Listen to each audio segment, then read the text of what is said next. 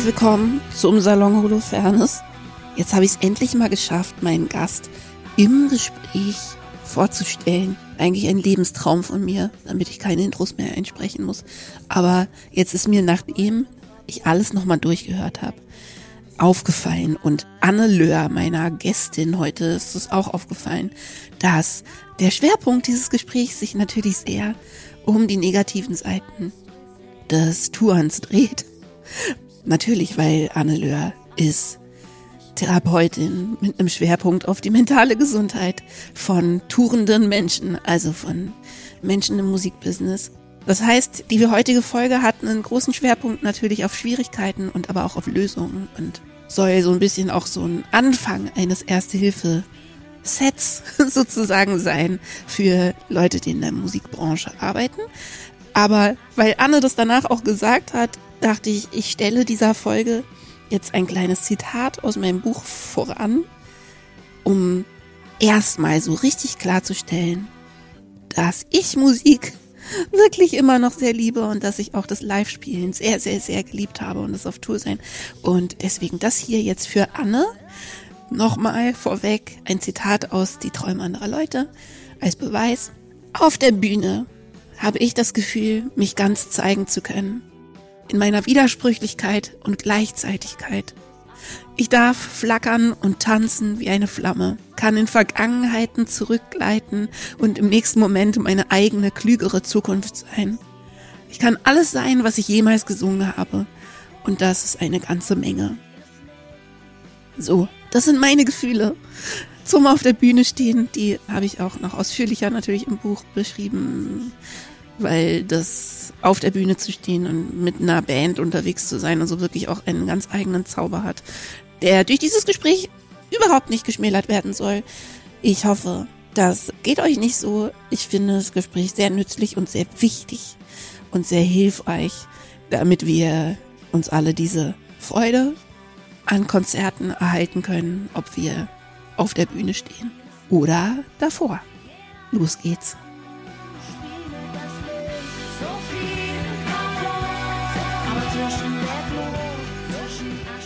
Heute habe ich mir, was ich öfter machen möchte, ab jetzt eine Expertin eingeladen in meinen Podcast.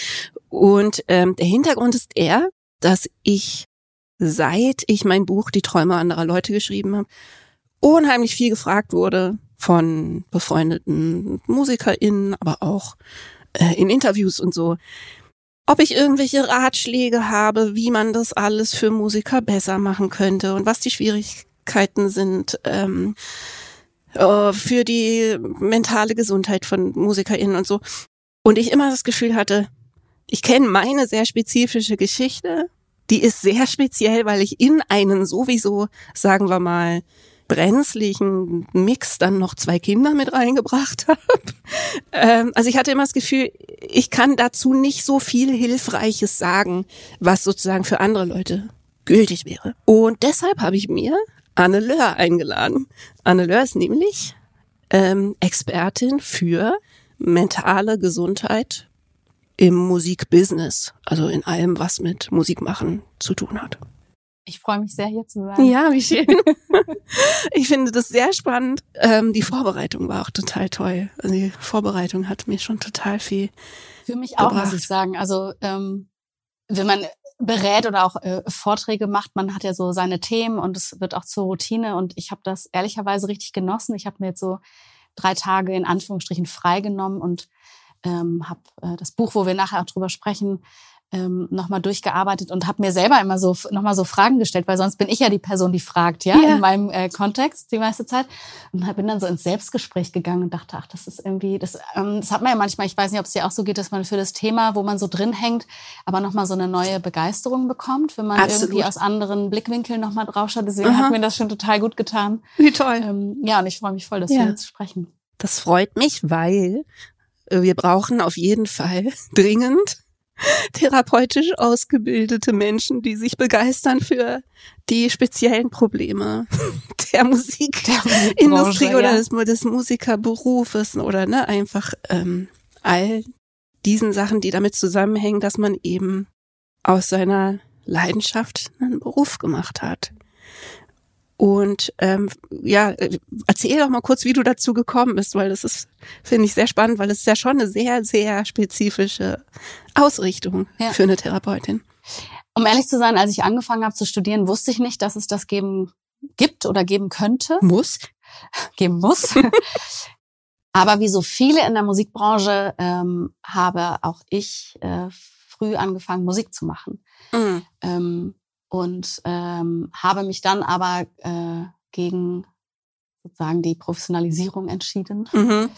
Ähm, und habe Psychologie studiert und ähm, aber sag ganz kurz ja. quasi wie sehr bist du selbst in dieses Musikerleben eingestiegen also hast du Konzerte gespielt Genau, also ich mhm. ähm, habe angefangen mit, ich glaube, fünf oder sechs Geige zu spielen, ähm, habe im Orchester gespielt und habe dann angefangen äh, zu singen. Ähm, alles sehr im schulischen Kontext und hatte dann eine Band. Und äh, mit der Band, aber das, also ich würde sagen, wir waren eine sehr gute Schülerband. Ja, das aber, ist was wert. ähm, genau, und es ist aber äh, sozusagen, als wir alle Abitur gemacht haben, beziehungsweise mh, hm, wir waren altersmäßig auch durchmischt, aber als es so klar war, äh, jetzt gehen die ersten sozusagen den Weg nach der vorgegebenen Schulzeit, das heißt, fangen eine Ausbildung an, überlegen, woanders hinzugehen und so weiter, äh, ist diese Band leider äh, zerbrochen. Und ich habe dann, also dann habe ich angefangen zu studieren und habe da erstmal, also bin aus äh, meiner Heimatstadt weggegangen und habe dann da erstmal nicht so viele MusikerInnen kennengelernt, weil irgendwie unter den Psychologiestudierenden fand ich wenig Kreative waren. Also es mhm. wurde mir nicht so auf dem Silbertablett serviert. Ähm, so die die Peers äh, ja. äh, an dieser Stelle und habe dann aber ähm, gegen Studienende wieder entschieden, äh, zum Beispiel nach Berlin zu kommen, eben weil hier viele meiner alten Freunde sind, äh, die in der Musikbranche drin hm. hängen. Also irgendwie merkte ich so, das fehlt mir dieser Teil. Mhm. Ähm, und seit ich hier bin, mische ich das wieder. Genau. Und würde einfach sagen, ich habe sehr viele Freunde, die selber MusikerInnen sind, äh, mhm. ProduzentInnen, KomponistInnen, auch ähm, sozusagen als Professionelle mhm. oder in, in der Musikindustrie arbeiten. Mhm. Ähm, und würde mal sagen, mein Einblick ist jetzt halt, ich ähm, weiß, was sozusagen musikalische Sozialisation bedeutet. Ich weiß, ich hatte auch mal ein Soloprojekt noch vor ein paar Jahren, ähm, bin damit so ein bisschen durch die Gegend getourt. Ähm, ich okay, weiß, das heißt, es geht ja, du weißt, wie so ein Turbus aussieht oder wie so ein Sprinter Na, aussieht. Also ein Turbus hatte ich nicht, ja, aber ich hatte äh, ein kleines, sehr vollgestopftes Auto, Auto. und äh, okay. ganz hässliche ja. Backstages und ja. ähm, hatte keine Hotels, in denen ich übernachten mhm. kann, sondern musste mir das alles selber zusammensuchen. Ja, dann hast du den sportlichsten Teil des Tourens auf jeden Fall erlebt. Ja. Genau. Und ähm, alles, da kommen wir ja sicherlich gleich auch noch drauf, so ähm, klassische Belastungsfaktoren im äh, Beruf einer mhm. Musikerin. Äh, manche Dinge davon waren jetzt bei mir eben nicht so wichtig, weil ich hatte nicht den Druck, dass ich da jetzt erfolgreich werde, ja, oder mhm. dass alle das super gut finden. Natürlich wollte ich, dass die Leute, die es hören, das super gut finden, ja. aber ähm, ich wusste auch, ich muss jetzt damit kein Geld verdienen mhm. oder meine Zukunft bestreiten und ich habe keinen Plan B. Also ich hatte ja mhm. Plan A, eben meinen Beruf als äh, Psychologin mhm. und das schon mal so einleitend ähm, sind Dinge, die auch, was die ähm, mentale Gesundheit ausmacht, einfach äh, wichtig sind an dieser Stelle ähm, und einen Unterschied machen, ob ich das als Hobby betreibe oder mhm. ob ich sozusagen das als Beruf wähle. Das ist total interessant, weil äh, das können wir vielleicht dann ganz am Schluss auch nochmal besprechen, wenn es mhm. sozusagen um die Ausblicke vielleicht geht oder so, ne? Aber ich finde das einen ganz spannenden Punkt, mm, dass eben man weiß, dass sozusagen Musik machen an sich unheimlich gut für die Psyche ist. Ja.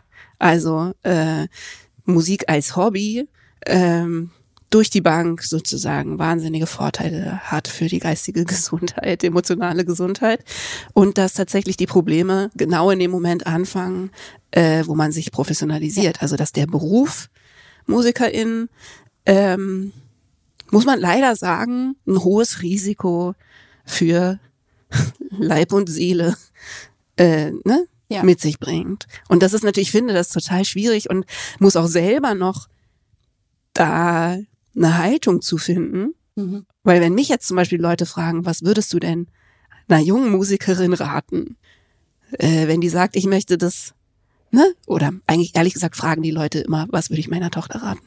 Und dann sage ich, weiß ich nicht, aber einer jungen Musikerin. Ähm, aber eigentlich bin ich da ein bisschen ratlos an der Stelle, mhm. ne? weil ich selber weiß, wie toll und ja, also wie wahnsinnig toll dieser Beruf auch ist und wie wichtig.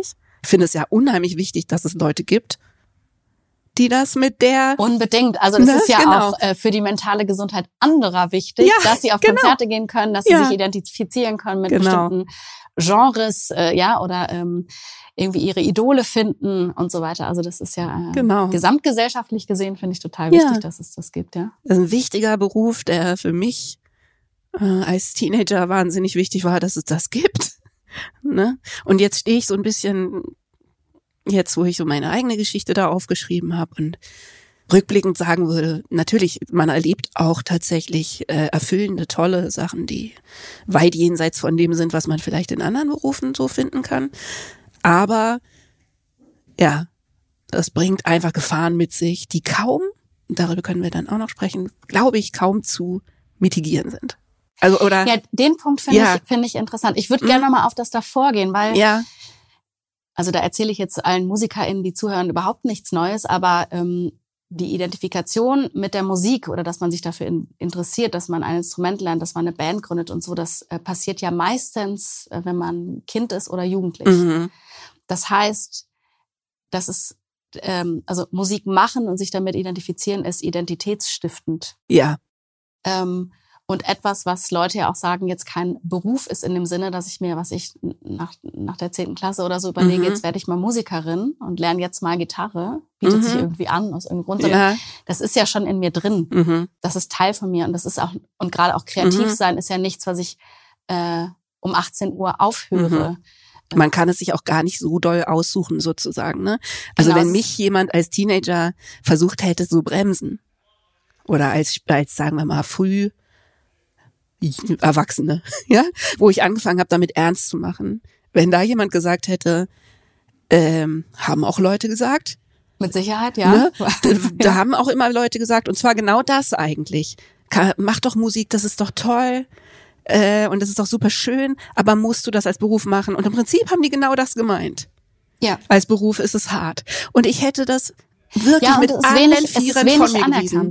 Ja. Das muss man auch nochmal sagen. Also mhm. es ist auch ein Belastungsfaktor, der in den Studien genannt wird, ist die fehlende Wertschätzung. Ne? Also brotlose Kunst ja. könnte man jetzt auch mal übersetzen. Was natürlich extrem schwierig ist, wenn ich etwas mache, was so mit mir in meiner Identität und Leidenschaft verbunden ist. Von außen kriege ich ständig die Rückmeldung, das ist nicht gut genug oder das ist doch was, was als Beruf gar nicht geltend ist. Mhm. Oder so, ja? Mhm. Genau. Wird dann anders, ja. wenn man populär wird. Ja. ja. Dann dreht sich das Blatt so ganz extrem. Mhm. Aber finde ich auch nochmal wichtig, wenn wir über Musikerinnen und Musiker sprechen, die wenigsten der Personen, die das als ihren Beruf bezeichnen, sind die, die wir kennen. Ja. Oder die genau. in den genau. Medien irgendwie ja. Äh, sind, ja. ja. Das ist eine riesige Berufsgruppe finde ich auch immer schwierig, wenn ich dann gefragt werde äh, in Interviews und so weiter, wenn dann von diesen wenigen Personen eben auf die äh, auf alle geschlossen ja. wird. Ähm, das finde ich ist einfach nochmal ein Riesenunterschied. Es gibt ja. Leute, die sind StudiomusikerInnen, ja. es gibt die OrchestermusikerInnen, mhm. es gibt Leute, die ähm, ja, in, ich sag mal, Coverbands irgendwie mhm. unterwegs sind. Äh, es gibt Singer-SongwriterInnen, die mhm. irgendwie in Bars unterwegs sind. Ja, also mhm. ist ja riesig, riesig groß. Mhm. Also zum Beispiel, ja, irgendwie Popstar ist ein komplett anderer Beruf, als wenn du Bassist bist oder äh, Schlagzeugerin bist und in fünf Bands spielst, ja. die alle abwechselnd touren, wenn du Glück hast oder gleichzeitig touren und dann hast du ein Problem. Plus, dass äh, bei ne? Popstars ja oft ist auch mhm. die ähm, sozusagen ähm, Personen sind, die singen in Bands, ne? Oder ja. die, die vorne stehen. Mhm. Also ich kann ja auch in einer berühmten Band spielen und äh, bin der Bassist oder so und mhm. man erkennt mich nicht auf der Straße. Ja, genau. Ja, vielleicht können wir ganz kurz noch sozusagen ein bisschen drüber sprechen, was du wirklich machst in ja. dieser Funktion. Und dann können wir über ein ganz tolles Buch sprechen, das du mir letzte Woche, glaube ich, empfohlen hast. Es und kam ich habe wirklich letzte Woche raus, ja. Ja, das ist gerade frisch raus. Ähm, und da findet man ganz viel zu dem Thema und darüber können wir dann auch noch sprechen. Genau. Aber genau, erstmal vielleicht, was du genau, denn eigentlich wirklich machst.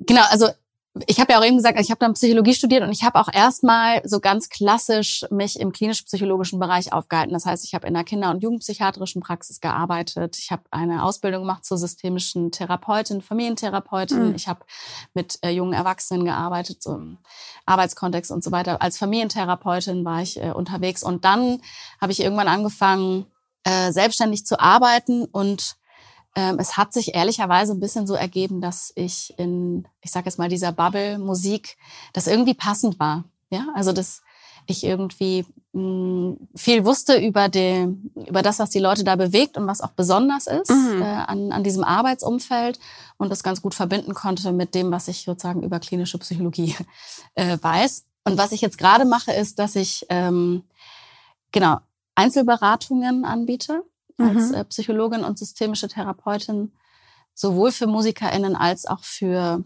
Leute der auf industrieseitig, ähm, dass ich Bandmediation mache.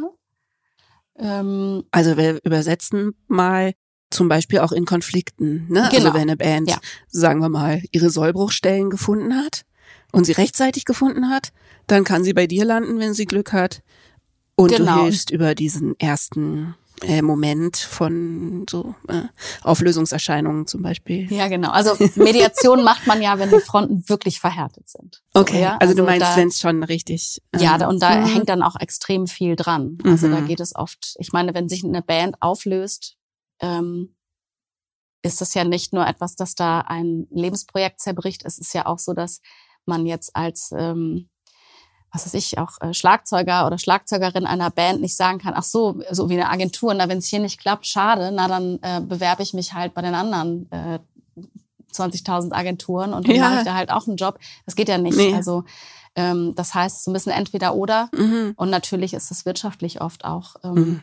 extrem problematisch. Das heißt, ja. Äh, genau, und in dem. Es wird, muss man dazu sagen, es wird oft hässlicher als ähm, Scheidungen ne? Also wenn es schief läuft, dann werden ja so. Äh, ja, da bricht ja ein ganzes, ja. ja, eine ganze Welt oft äh, äh, zusammen, mhm. weil der Beruf an sich ja auch mit sich bringt, äh, ist mhm. übrigens äh, noch ein Belastungsfaktor, äh, der aufgeführt wird, äh, dass man natürlich sich auch in der Bubble bewegt und äh, Arbeitszeiten hat und irgendwie dann ewig auf Tour ist, so dass man sich häufig auch entfernt von Personen, die eben nicht in dieser Bubble unterwegs sind. Mhm. Ja, und eine Band ja auch, da kannst, äh, kann, hast du viel mehr Expertise zu als ich, ja auch was familiäres hat mhm. ähm, und was von Team hat. Ähm, und natürlich aber auch irgendwie, ich sag mal, wirtschaftliches Unternehmen ist, was aber viele, ist mein Eindruck, erstmal nicht so explizit auf den Tisch legen. Mhm. Ähm, aber es ist unglaublich verwoben. Total. Ja, es ist einfach ein Beruf, der, glaube ich, wie wenige Berufe so gründlich verwoben ist mit allen Aspekten deines Lebens. Ne? Also man nennt es ja Pervasiveness, ne? wenn so Sachen keine, und nicht begrenzt sind, ne? wenn die in alle Bereiche so ihre Fühler mhm. reinstrecken mhm. und es dann total schwierig ist, das überhaupt wieder, ja, irgendwelche Bereiche überhaupt wieder wahrnehmen zu können ohne oder so, ne? Also es durchdringt alles. Ja. Ich frage es natürlich, ob es dann ähm, nicht eigentlich sehr nützlich wäre für Bands, wenn sie früher zu dir kämen. Total. Also ich bin ja eigentlich immer noch dabei, was ich mache. Ja. Aber egal. Kurz mhm. zu, zu diesem Thema. Und es passt so ein bisschen zu dem, was du eben gesagt hast, so die Frage, hm, ist der Beruf gefährlich oder hat er diesen Anteil, ähm, dass er psychische Schwierigkeiten oder auch Erkrankungen bedingt? Ich glaube, es ist nämlich viel zu wenig, äh, wird viel zu wenig Prävention und Aufklärung betrieben. Und das würde mich erstmal interessieren, was passiert, wenn zum Beispiel eine Band, wenn sie sich formiert und sich professionalisiert, genauso wie jemand vielleicht für Social Media zuständig ist und äh, Tourmanagement und Management und Booking, mhm. vielleicht jemand dabei ist, der darüber erstmal aufklärt, auch ähm, welchen Belastungsfaktoren ähm, man begegnen wird. Mhm äh, auf jeden Fall begegnen wird und sich zum Beispiel mit der äh, Band oder auch mit den Einzelpersonen anguckt, welche sozusagen Ressourcen, Stärken bringen sie mit, damit umzugehen, weil nicht alles belastet ja jede Person gleich stark. Hm. Ähm, und aber von vornherein äh, zu sensibilisieren, dahingehend, was da auf einen zukommt. Und sicherlich gibt es immer noch strukturelle Bedingungen, die sich nicht verändern lassen. Also dass man zum Beispiel abends auftritt, ja, und mhm. der Schlaf-Wach-Rhythmus gestört wird. Mhm. Aber die Frage ist ja, wenn ich es vorher weiß, äh, kann ich vielleicht präventiv was einleiten, dass ich dafür sorge, dass ich so gut wie möglich schlafe. Und mhm. ähm, von meinen Erfahrungswerten wissen das die wenigsten. Haben gar keine Ahnung mhm. von den Belastungsfaktoren, haben gar keine Ahnung, ähm, wie normal es ist, ähm, Angst zu empfinden oder wie normal es ist, ähm, Motivationsschwankungen zu haben. Es ist ja also das betrifft jetzt nicht nur die Musikbranche, es ist ja auch allgemein so. Zum Glück hat es sich oder verändert es sich. Ähm, da ist ja oft dieses Gefühl von nur mir geht es so mhm. und äh, das Thema ist so tabuisiert, dass ich es äh, auf keinen Fall mhm. mit jemandem besprechen werde, ja ähm, psychische ähm, Belastungen ähm, schlimmer macht, mhm. als sie oft sind. Das heißt, also und die Frage ist, wie viel Aufklärung und Prävention dann doch bewirken mhm. kann. Mhm. Also ich glaube, für mich wäre das unheimlich nützlich gewesen, weil das ja auch die, die Wahrnehmung des Musikerinnenberufes ist so extrem. Also auch die Freunde oder so, ne? Wie, wie Leute einem das spiegeln, wie so ein Freundeskreis einem das ja. spiegelt. Also das schwankt ja zwischen, ich könnte das nie, ich finde das total krass, zu, ich wäre auch gern so frei und würde immer die ganze Zeit nur machen, was ich will. Ne, also dass ähm, man auch viel mit Neid zu tun hat, mhm. wenn man damit anfängt ja. oder ne, so, ähm, ach, das ist doch toll. Also man auch das Gefühl hat, man darf nicht jammern, glaube ich, ne? Total. Dass man denkt, ähm, andere Leute müssen jeden Tag. Also das kommt ja oft. Ne? Und man so, wird ja auch mh. normalerweise populär in einem recht jungen Alter. Ja. Also gerade in der Popmusik, jetzt ist es mhm. vielleicht im Jazz oder so ein bisschen anders, weiß ich nicht, aber und da ist man ja auch noch, ich sage jetzt mal, ein Stück weit naiv, was bestimmte Dinge angeht. Und dann passieren Dinge und dann wird einem da was sich im Management an die Seite gestellt. Dann muss man plötzlich so vielen Leuten vertrauen und sich auch irgendwie leiten lassen. Mhm. Und ist gleichzeitig ja auch wahrscheinlich in einer Lebensphase, wo man jetzt nicht sagt, ich gucke schon auf 50 Jahre Lebenserfahrung zurück und dann nehme ich die Dinge mal locker oder ich weiß sofort, wer ein Idiot ist und wer nicht. Also ähm, ja. auch das spielt ja nochmal eine Rolle. Absolut. Und wenn ich es richtig verstanden habe, machst du eben nicht nur so One-on-One äh, Betreuung, ne, sondern auch Workshops genau. oder Aufklärung ja. so, ne? Das also genau das im Prinzip, dass man manche Sachen äh, früher wissen könnte und das einfach schön wäre, äh, sozusagen besser ausgestattet. In und das Beruf war toll gehen, ne? jetzt. Äh, es klingt zwar immer noch bekloppt, wenn man sagt, dass die Pandemie auch ein paar gute Dinge mit sich gebracht hat. Äh, die Aufmerksamkeit auf die mentale Gesundheit im Musikbereich ist natürlich extrem gestiegen, so dass äh, erfreulicherweise zum Beispiel viele Musikhochschulen äh, mittlerweile eben auch äh, Vorträge anbieten, mhm. um eben Aufklärung zu betreiben, was ich äh, sehr begrüßenswert finde. Nun ist es natürlich auch so, dass viele MusikerInnen eben nicht ausgebildete Personen sind. Ähm, dementsprechend wäre es äh, schön, wenn auch auf diesem Gebiet irgendwie noch mehr passiert. Aber es gibt ja auch Institutionen wie zum Beispiel hier in ähm, Berlin der Music Pool oder in ja. Hamburg ist es Rock City, mhm. die ja ganz viele so Beratungsangebote und Workshops anbieten, auch für einfach mhm. DIY-MusikerInnen. Äh, äh, da passiert gerade total viel, das ist super. Oder so Popakademie oder so, ne? Kann ich mir vorstellen. Genau, die machen ne? das auch. Dass die ja. das auch machen. Also ja. da tut sich ja auch ein bisschen was, ne? Das ja es ein bisschen äh, lebensnahe Vorbereitung, Ausbildung für, für PopmusikerInnen gibt. Mhm. Ne? Und das, ähm, ich beobachte das immer so, weil ich noch gar nicht so genau weiß, ähm, was mein Fazit dazu ist, sozusagen zu. Ähm, aber was ich halt mitkriege, ist, dass ich das Gefühl habe, die starten tatsächlich viel aufgeräumter und tatsächlich genau auf diesem Level besser vorbereitet. Also die ähm, im besten Sinne weniger naiv. Mhm. In, ne, so in ihre Musikerin-Karriere, dass die so äh, rundumsichtiger sind. Ja. Und den Beruf, glaube ich, besser verstehen. Ne? Das, also, weil natürlich, wenn man startet mit Anfang 20 oder so, ne, dann hat man ja eigentlich überhaupt nicht auf dem Schirm, dass das ein Beruf ist.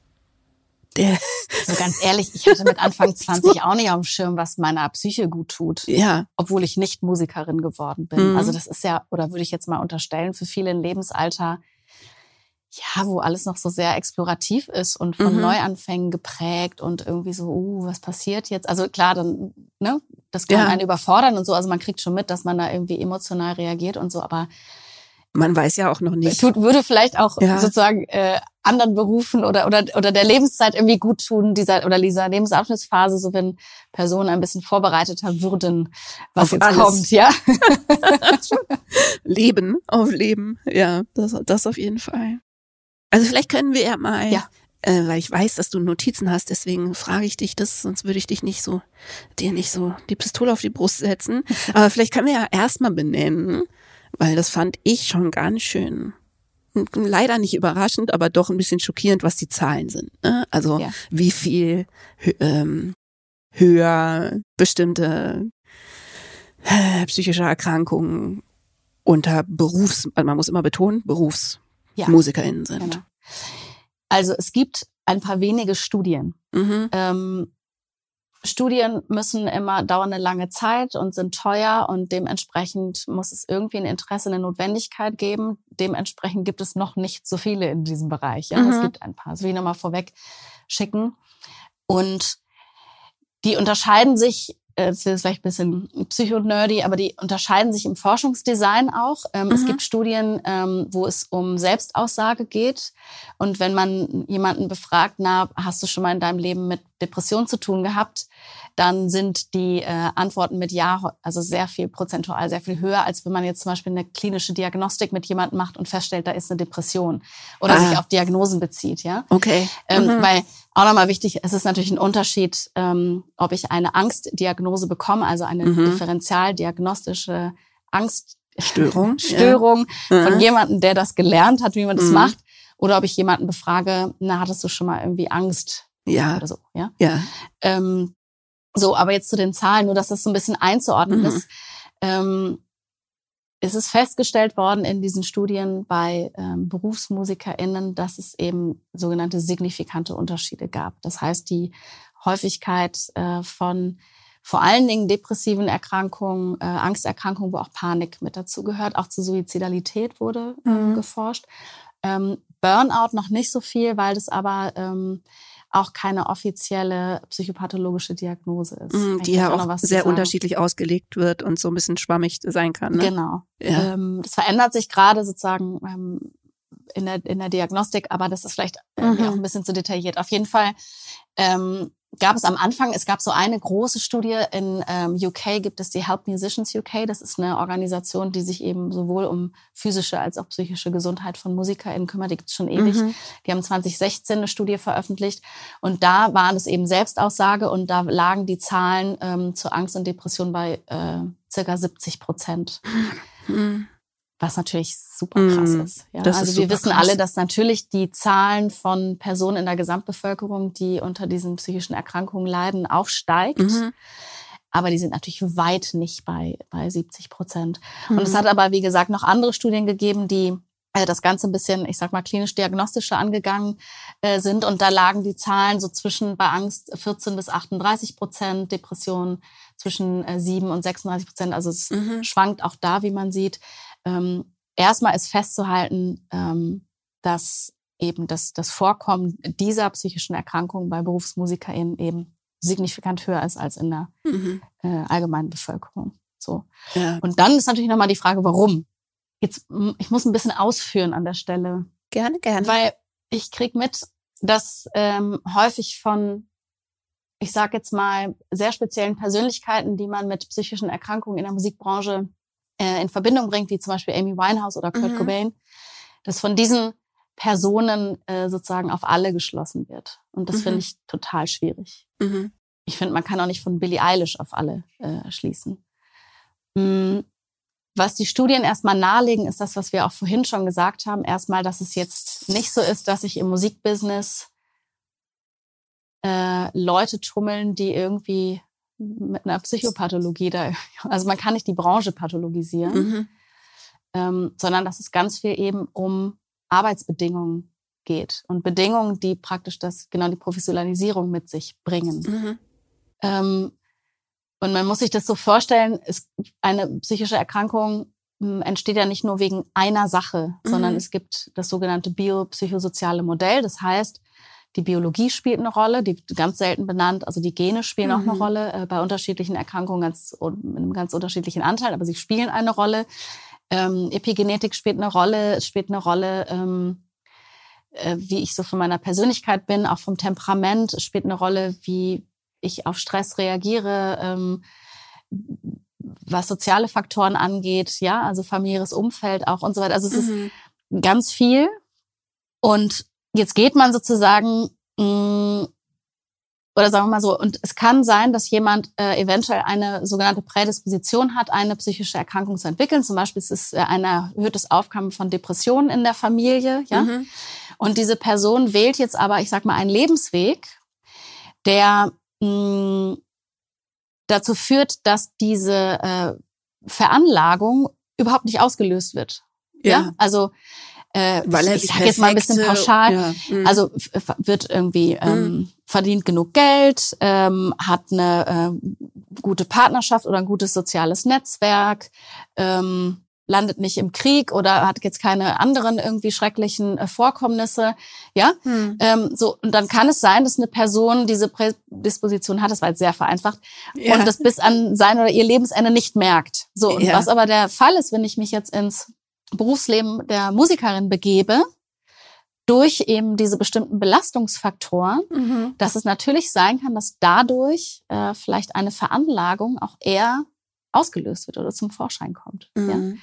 Das ist mir nochmal wichtig zu sagen, dass es da auch einen Unterschied gibt. Mhm. Das ist nicht so ein, hm, wir, wir nennen das ist nicht linear kausal. Ne? Also wenn das mhm, eine genau. passiert, dann entwickelst du auf jeden Fall das und das, sondern das ist ganz kompliziert. ja? ja? Aber festzuhalten ist genau, die Belastungsfaktoren, die man ja auch erforscht hat, ähm, führen dazu, dass man belastet ist und dass es eben je nachdem, in welchem Ausmaß und sozusagen auf welchen Grund das trifft, äh, eben auch zu psychischen Erkrankungen führen kann. Was man so mitbringt, ne? Und da gibt's ja dann auch noch die spannende Frage, ist es ein Beruf, der besonders viele Leute mit solchen Prädispositionen anzieht. Anzieht. Das auch nicht immer noch mit Fragezeichen. Nee, ne? genau. ja, ja.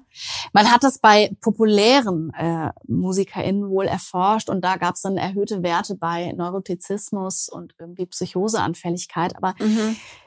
ich finde es sau schwierig, da ja. Ja, also wer gehört jetzt zu populären MusikerInnen und so weiter. Aber was ich total wichtig finde, ist, es macht ja schon, oder es hat ja irgendwie einen Grund, dass ich mich in meinem in meiner Kindheit, in meiner Jugend so stark mit Musik identifiziere. Und mhm.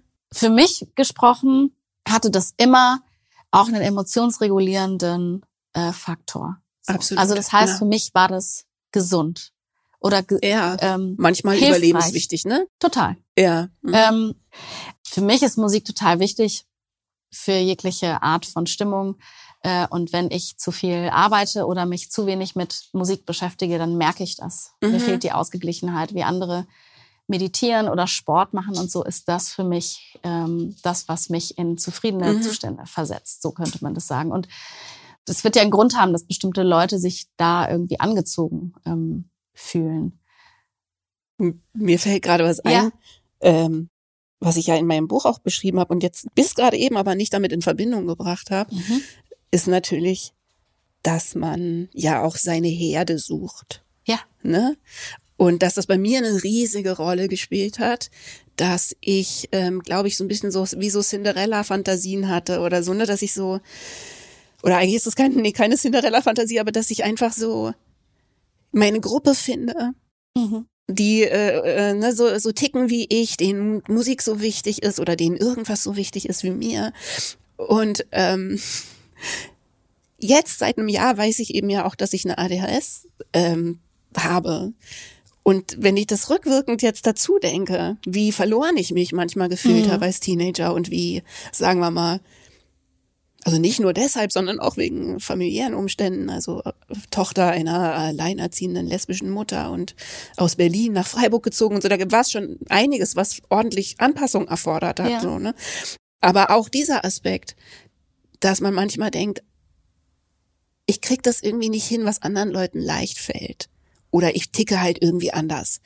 Und deswegen kann ich mir schon vorstellen, dass du zum Beispiel, oder ich bin mir sicher, dass du unter MusikerInnen und überhaupt KünstlerInnen überdurchschnittlich viele Leute mit halt äh, Neurodivergenzen findest. Das glaube ich sicherlich. Ähm, und ganz kurz, nur um es zu Ende zu führen, da, was wieder anfällig macht. Also was ja. auch einfach ein Risikofaktor ist für Äh, gerade wenn es undiagnostiziert ist und man nicht irgendwie damit umzugehen lernt, ist es ja auch ein Risikofaktor für zum Beispiel Angststörungen. Mhm. Ich finde den Gedanken auch spannend. Äh, so, ich habe gerade an Freak-Freundlichkeit gedacht. Ja. Oder einfach, ähm, aber dann muss ich auch immer die Frage stellen, sozusagen, was ist die Norm, mit der da verglichen wird? Mhm. Also ich dachte gerade nochmal, klar, also Jugendalter ist ja sowieso das Alter, wo man seine seinesgleichen sucht mhm. und auch so rausfindet, wer bin ich, wo möchte ich mich zugehören, wo möchte ich mich abgrenzen äh, und diese Suchbewegung losgeht. Und dann natürlich genau die Frage, so wer sammelt sich jetzt da in der Musik? Ähm, und inwieweit sind es Personen, die ähm, sich vielleicht alleine fühlen oder lost mhm. oder nicht zugehörig oder ein bisschen anders? Oder, oder, halt bei diesen Leuten dann aber plötzlich sehr zugehörig. Ja, genau. Und ne, sehr ne? und sich, aufgehoben, ja, ne? Ja. Ähm, was aber ja erstmal per se heißt, also das ist mir wichtig, erstmal per se jetzt nicht heißt, dass das irgendwie mit einer Pathologie in Verbindung steht. Ne? Nee, Andersartigkeit. Ja. Aber die Frage ist genau, mhm äh, an welcher Stelle sind diese Personen vielleicht sowieso, haben Schwierigkeiten, so normkonform genau. sich zu verhalten, zu denken, mhm. zu explorieren, sich auszudrücken, also mhm. kreativ zu sein. Und das könnte ja schon erklären, warum sich da sozusagen vulnerable Personen sammeln. Und was ich ja. auch total spannend mhm. finde, das hast du auch in deinem Buch äh, beschrieben, dass du ja, wenn du dann dich als Musikschaffende professionalisierst, eigentlich in ein extrem kapitalistisches System einsteigst. Das ist es. Wo du plötzlich das Produkt bist und es mhm. ganz viel nach Norm geht und nach Erwirtschaftung und nach irgendwie Maßstäben, mhm. wie man zu sein hat, damit sozusagen mhm. sich das rentiert, was man da tut. Und ein höherer Arbeitsdruck und ein höherer sozusagen Performance-Druck. Ja als du den, glaube ich, in manchen Berufen hast, in denen man das viel mehr erwarten würde. Also ich glaube, als, als, als Profi-Popstar sozusagen äh, bist du ja im Prinzip Hoffnungsträger einer Aktiengesellschaft. Und vor allen Dingen gibt's ja, ähm, was auch ein Belastungsfaktor ist, diese totale Unplanbarkeit von Karriere. Mhm. Ja, also das weiß ich auch, wenn ich mit Personen zusammenarbeite, die recht ähm, weit gekommen sind oder äh, populär sind, die sagen ja auch, keine Ahnung, ob das nächste Album super wird, ob es irgendwer hören wird. Mhm. Ja, das heißt, ich bin ja so total intensiv auch in dem Moment und muss so ganz viel abliefern. Es ist selten so, ey, mach mal die Schritte jetzt und dann in zehn Jahren wird sich das auszahlen. Das gibt's ja nicht. Nee. Und in jedem, fast würde ich mal unterstellen, jedem anderen Beruf sammelt man, also gerade in Deutschland, Referenzen, die dann irgendwie Rückschlüsse darauf ziehen, dass man sich jetzt, was das Gehalt angeht, irgendwie verbessert oder dass man ja irgendwie mhm. die Möglichkeit hat, ähm, Karriere irgendwie aufzubauen, bestimmte Jobs zu haben und so weiter. Das ist ja im Musikbusiness, also zumindest auf MusikerInnenseite ganz oft nicht der Fall. Vielleicht als Berufsmusiker, wenn ich weiß, da ist jemand äh, besonders erfahren. Genau, es ist, mhm, aber es ist schwierig. Bisschen Gedanken-Ping-Pong an dieser Stelle. Ja, aber es, ich finde das interessant, weil ich da eben für das Buch auch viel drüber nachgedacht mhm. habe und dann ja irgendwie so den Eindruck hatte, das Musikbusiness ist eben von seiner ganzen Grundhaltung eins, also da passiert viel und so, ne? Aber einfach das Bild, was man auch so von einer Bandkarriere oder so hat, das ist nie auf Langfristigkeit ausgerichtet. Und dann gibt es diese quasi Freak also einzelne Fälle von Leuten, die ein ganzes Leben lang erfolgreich sind, aber in Wirklichkeit sind es ja verglichen zu den Leuten, die aufhören.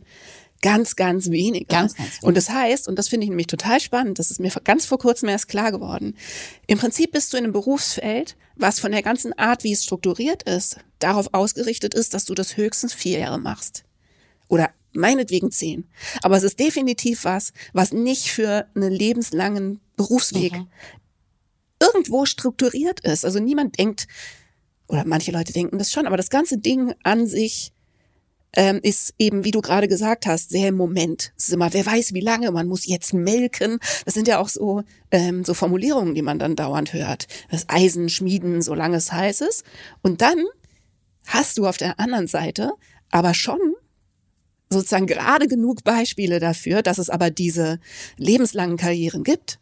Mhm dass du die Illusion haben kannst, dass das geht. Und weil da habe ich ganz viel mit Leuten jetzt drüber gesprochen, dass wir eigentlich Vergleichs, also vergleichbare Karrieren haben mit Leistungssportlern. Mhm. Aber bei Leistungssportlern, zum Beispiel Fußballern, ist ihnen halt irgendwie von Anfang an klar, dass sie ein relativ begrenztes Karrierefenster haben und danach irgendwie noch Coach werden oder in irgendeine andere Funktion gehen. Das ist trotzdem bestimmt schwer, ne, so ein Karriereende. Aber ein Fußballer denkt halt nicht, dass er das mit 80 noch macht. Und da ist die Leistung ja auch anders skalierbar. Also wenn ich mhm. die 100 Meter in dieser Zeit renne, dann weiß ich, bin ich besser als alle anderen. Das mhm. hat ja mhm. nichts mit Geschmack zu tun. Ja, stimmt. Ja? Das muss sich auch noch jeder ja? super finden beim Rennen. Und da ist es auch nicht so, wenn ich weiß, ich bin jetzt nur noch halb so äh, schnell wie mhm. sonst, dann kann ich ja sagen, okay, die Karriere sollte ich mir jetzt irgendwas mhm. anderes überlegen. Aber bei einer Musikerin kann ja sein, dass du plötzlich, war es nicht bei Johnny Cash so, dass der mhm. irgendwie ähm, da auf, ich sag jetzt mal, auf seine alten Tage plötzlich nochmal irgendwie so einen Karriereschub hatte. Ja. Das ist ja nicht, also ne, wenn das jetzt ein mhm. Sportler, der würde ja nicht sagen, ja, ich bin das jetzt so lange, ich habe jetzt hier so Erfahrung und aus Versehen oder was ich, ja, ja werde ich jetzt nochmal der Beste. Das, das, ja. ja, also es ist anders skalierbar. Es, es ist mehr Zufällen Komm, unterworfen ja. und tatsächlich Trend, ist da auch Geschmäcker. So, weißt du, wenn man dann so diese, sagen wir mal, ikonischen Künstler sieht, die irgendwie eben dann mit 70 noch ein ganz tolles Album machen und das ist auch super beliebt und so, dann sieht man ja nicht die zehn Jahre Jammertal, die da dazwischen liegen oder die 15 Jahre, die die Pause gemacht haben, äh, um, weiß ich nicht, in Patty Smiths Fall den alkoholkranken Mann in den Tod zu pflegen. Das wird dann alles so zusammengezogen mhm. zu einem Narrativ einer ewigen Karriere und nicht im Prinzip einer zweiten Karriere, wenn die du dann irgendwann nochmal hattest. Und ich finde das nämlich total interessant, weil ich inzwischen sagen würde, es greift ein bisschen vor, aber wenn man das wüsste und wenn man eine andere Haltung hätte von Anfang an, dass man das wirklich integriert, dass das wahrscheinlich nicht was ist, was man ewig macht. Ich hätte mich dagegen aber total gewehrt. Ich hatte immer die Vision von einer wirklich lebensumspannenden äh, Karriere. Und ich frage mich, ob es das nicht auch braucht, ein Stück weit. Weil man sonst, ah, ich denke manchmal, dass die, also ich denke jetzt manchmal bezogen auf so junge Bands, dass die am meisten Spaß haben und irgendwie auch am besten durchkommen.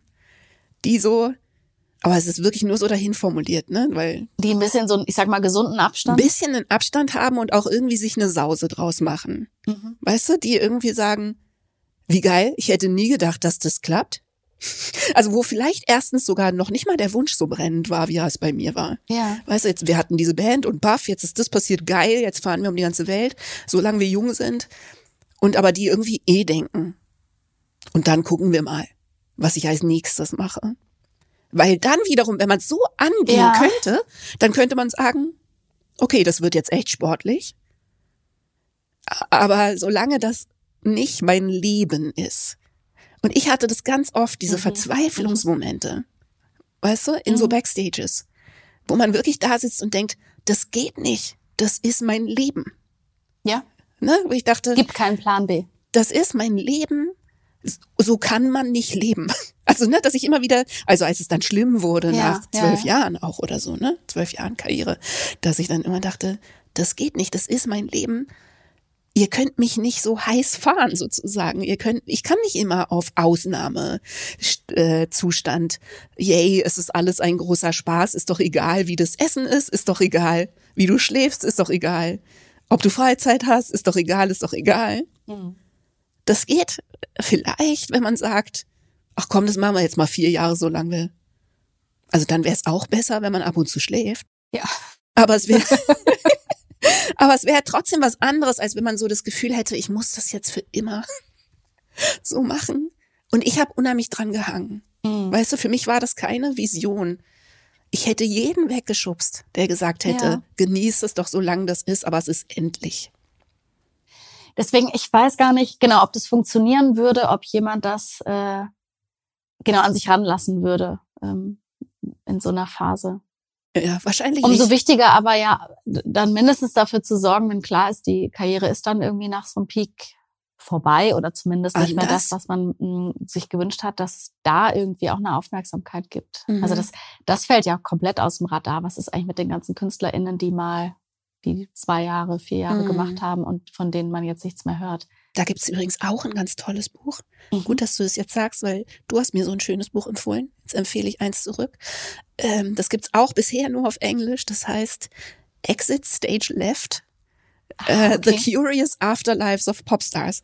Kennst oh, du das, das schon? Nee, kenne ich nicht. Das ist fantastisch. Das ist genau das Buch, was ich immer gebraucht hätte. Das sind nur Interviews von einem Musikjournalisten, ja. der heißt Nick Durden. Nur Interviews mit Leuten, die über Misserfolg, äh, schwindenden Erfolg und sozusagen sich loslösen müssen von Erfolg mhm. berichten. Also im Prinzip ganz viele One-Hit-Wonders oder auch Two-Hit oder einfach, ne, einfach ja. mit Leuten nach dem Peak ihrer Karriere. Das ist so ein tolles und unheimlich tröstliches Buch. Also würde ich wirklich jedem, der Musik ja, das macht. Ich mehr. Also dir eh, aber auch jetzt für die HörerInnen, also für jeden, der Musik macht. Ich, für mich hatte das was ganz einfach in seiner Masse. Weißt du, dadurch, dass es so viele Geschichten sind und die sind von Terence Trent D'Arby zu KLF zu Charlatans. Also er hat auch wirklich quasi sehr bekannte Namen bekommen. Mhm. Äh, und Punkbands und also man kommt gar nicht in die Versuchung zu denken, ja, ja, ja, die, aber ich ja nicht. Nee, genau, es ist unheimlich breit. Ja. Und das hat in seiner Breite dann sowas ganz Rührendes mhm. und irgendwie auch Versöhnliches. Also echt, also super schön. Robbie Williams ist dabei. Ah ja. Und so, echt toll. Ich hatte gerade noch einen Gedanken, jetzt aber nochmal sozusagen mhm. zum Anfang der Karriere. Mhm. Äh, in dem Buch ist auch die Rede von den sogenannten äh, ACEs, also Adverse Childhood Experiences. Das mhm. heißt, ähm, können wir es übersetzen, negative, belastende, Faktoren belastende oder negative Kindheit? Kindheitserfahrungen. Mhm. Wo es eben auch darum geht, dass. Äh, halt, wir haben ja. noch nicht gesagt, welches Buch. Du hast mir letzte Woche ein Buch empfohlen, das gerade rausgekommen ist. Und es heißt? Es heißt Touring and Mental Health, The Music Industry Manual. Und das ist ein Riesenwälzer. Ich glaube, es sind 600 Seiten. Das ist fantastisch. Ich finde es so toll. Ich habe es so gerne gelesen. Genau, die heraus Geberin ist die Initiatorin des MITC, des Music Industry Therapist Collective. Also es gibt mittlerweile ja ganz viele Initiativen zum Thema mentale Gesundheit in der Musikindustrie. Und das ähm, ist ein Kollektiv, was hauptsächlich in UK ist, aber gerade auch so die Fühler aus, äh, ausbreitet. Ähm, genau, und das ist das erste Buch, wo zu jeglicher, also zur Forschung. Äh, alle psychischen Erkrankungen sind beschrieben. Es gibt äh, einen Teil zu Gruppendynamik. Es gibt was zu äh, Sexual, Sexual Relations, ähm, Sleep, Süchte. Nutrition, Süchte. Also irgendwie ist alles drin. Es ist wirklich, und dafür finde ich, ist es nämlich kein Wälzer, sondern ich habe mich gewundert, dass ich es in drei Tagen durchgelesen hatte. Genau. Ne? Es ist, also es ist äh, so dicht und so praktisch Ne, genau, das finde ich auch, es ist so alles drin. Tipps. Genau, es sind praktische Tipps dabei. Und ich finde auch jetzt sozusagen aus der Perspektive, ähm, also es, man kann ja zu Ängsten und so kannst ja mhm. auch 600 Seiten alleine schon schreiben. Ich finde, es ist sehr gut ausgewählt, mhm. äh, dass das drin steht, was man sozusagen als Person, die auf Tour ist, wissen muss ähm, aber auch nicht zu viel, so dass man das Gefühl hat, ich werde jetzt Expertin für etwas, äh, wofür ich gar nicht Expertin werden Möchten. will.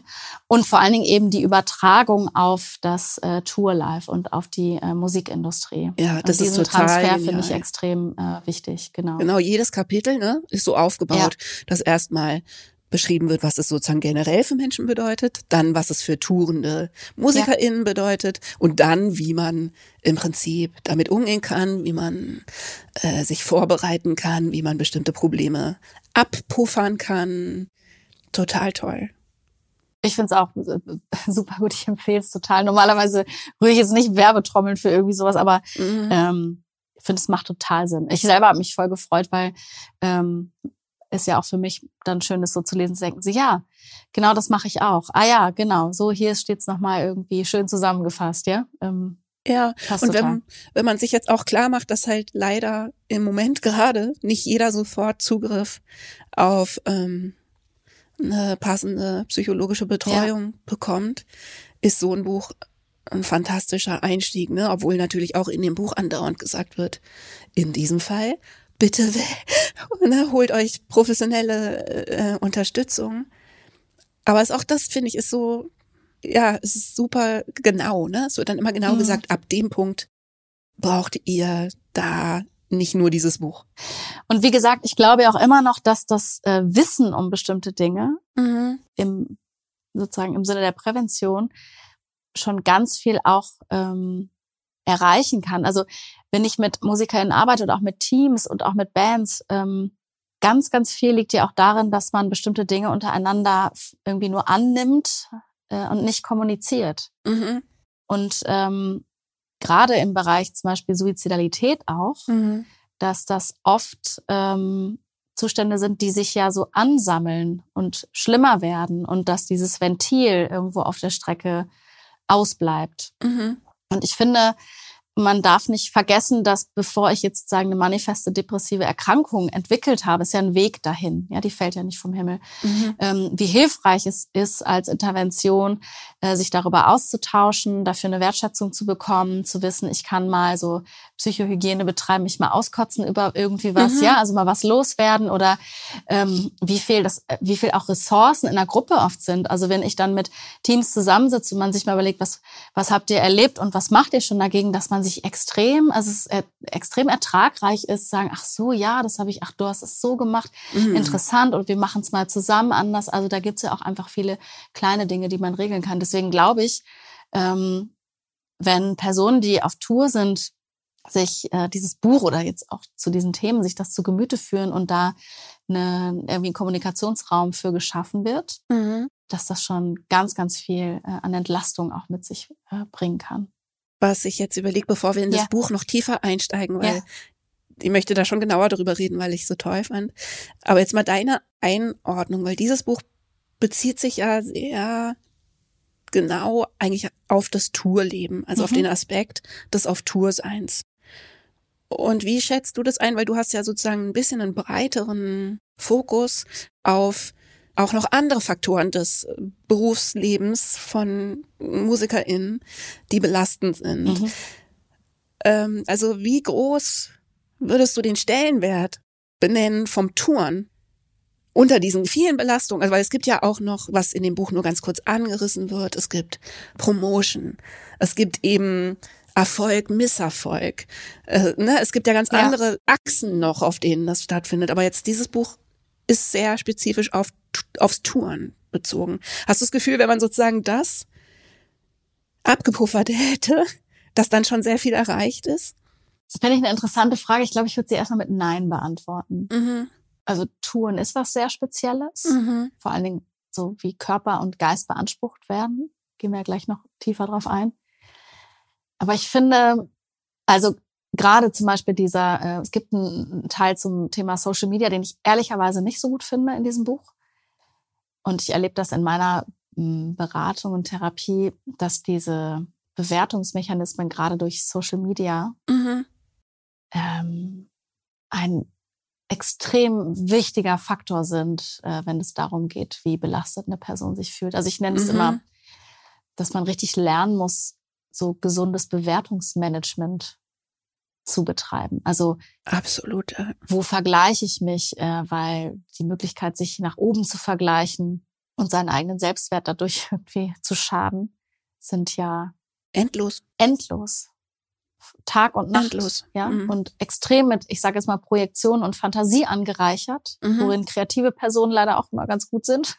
Ja. äh, und das merke ich gerade bei jungen KünstlerInnen oder auch gerade bei Personen, die jetzt so im DIY einsteigen, die ja gleichzeitig noch ihr Management und ihr Booking machen, aber dann auch diesen ganzen Social Media Content, um irgendwie Sichtbarkeit zu generieren. Ähm, auch das Thema ehrlicherweise, da kommt ja ganz viel zu, die ganze MeToo-Debatte, Cancel Culture mhm. und so. Also alles, was ja medial auf diesen Plattformen auch ausgetragen mhm. wird, hat so einen krassen Einfluss. Shitstorms überleben. Ja. Ähm, ja, keine Hat so Ahnung. einen krassen Einfluss Follower-Schwund überleben. Ja. Also das eben genau ja. diese Achse von, von Erfolg und Misserfolg, ne? Also im Buddhismus spricht man da quasi von den acht weltlichen Winden und das wäre eine der Achsen da sozusagen. Ne? Das hat quasi schon der Buddha gesagt, dass das nicht so leicht ist. Und das spitzt sich ja da zum Beispiel total zu, weil du immer deine Erfolg-Misserfolg-Skala sozusagen direkt gespiegelt kriegst und plötzlich ist der Algorithmus von Instagram anders und nichts funktioniert mehr, was du machst. Und dann irgendwie die Reife oder ja, den Abstand so zu haben, zu sagen, das, das ist, das ist, äh, das bin nicht ich, ja? Ja, das bin nicht ich. Also diesen ja. Abstand sowieso zu generieren als Künstlerin ist ja gar nicht so einfach. Ja aber eben auch so, was bedeutet das, wenn ich nur so und so viel Streams habe und also und gerade in diesen ganzen genau äh, Kritik, negatives Feedback, Shitstorms, Cancel und so, ähm, ist das Ganze ja auch so unpredictable. Mm.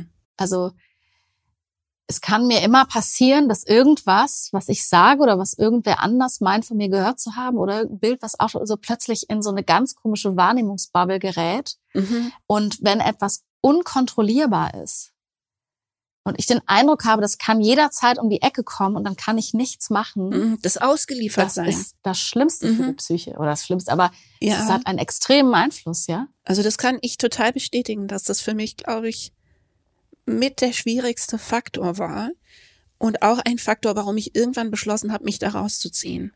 Dass ich so das Gefühl hatte, ich, ich weiß nicht, ich habe das dann oft so versucht zu benennen und habe gesagt, ich bin eine erwachsene Frau.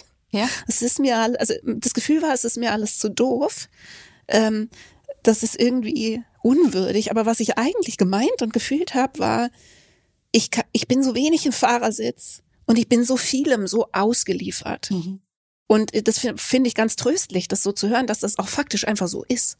Ne, dass das jetzt nicht einfach so ist, dass du denkst, immer bin ich so, so Opfer, ne, irgendwie, sondern dass es mit Opfermentalität oder so nichts zu tun hat, sondern dass du dich in ein Berufsfeld begibst, in dem du sehr viele Sachen nicht kontrollierst. Ja. Und in der Psychologie nennt man das Selbstwirksamkeitserleben. Genau. Ja? Genau.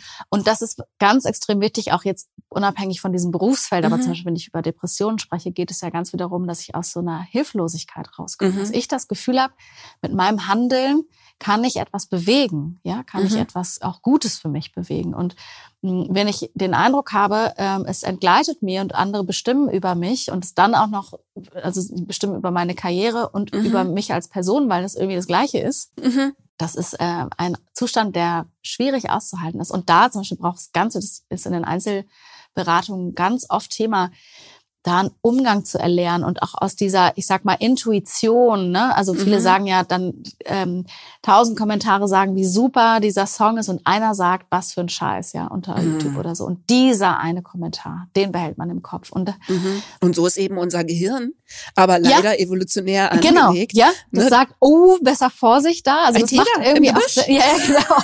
Das macht alles Sinn, ja. ja. Aber es macht auch wieder überhaupt keinen Sinn. Aha. Und deswegen, ähm, da muss ich richtig einen Umgang lernen. Also äh, an welcher Stelle ist Intuition äh, eine gute Ratgeberin, an welcher Stelle ist äh, eine Angstreaktion das vielleicht auch nicht. Ähm, und vor allen Dingen auch sich zu überlegen, wann gebe ich mir zum Beispiel sowas? Also wann gehe ich aktiv in Instagram rein und weiß, jetzt kann ich mir geben, da könnte sein, dass ich jetzt, was weiß ich, mhm. zu wenig Klickzahlen habe oder einen Shitstorm oder Aber so. Aber ich wappne mich und ich gehe bewusst, klar ja. bewusst da rein. Und dass ich das äh, zum Beispiel nicht tue abends, bevor ich pennen will. Mhm. Ja. Oder wenn ich gerade sowieso irgendwie das Gefühl habe, mir geht's nicht gut und mhm. ich hatte einen Streit oder so, ja, dann doch da bitte nicht rein. Ja? Mhm. Ähm, aber das ist was, ja, das ist richtig so ein, das hat ein bisschen was mit Disziplin zu tun, ja.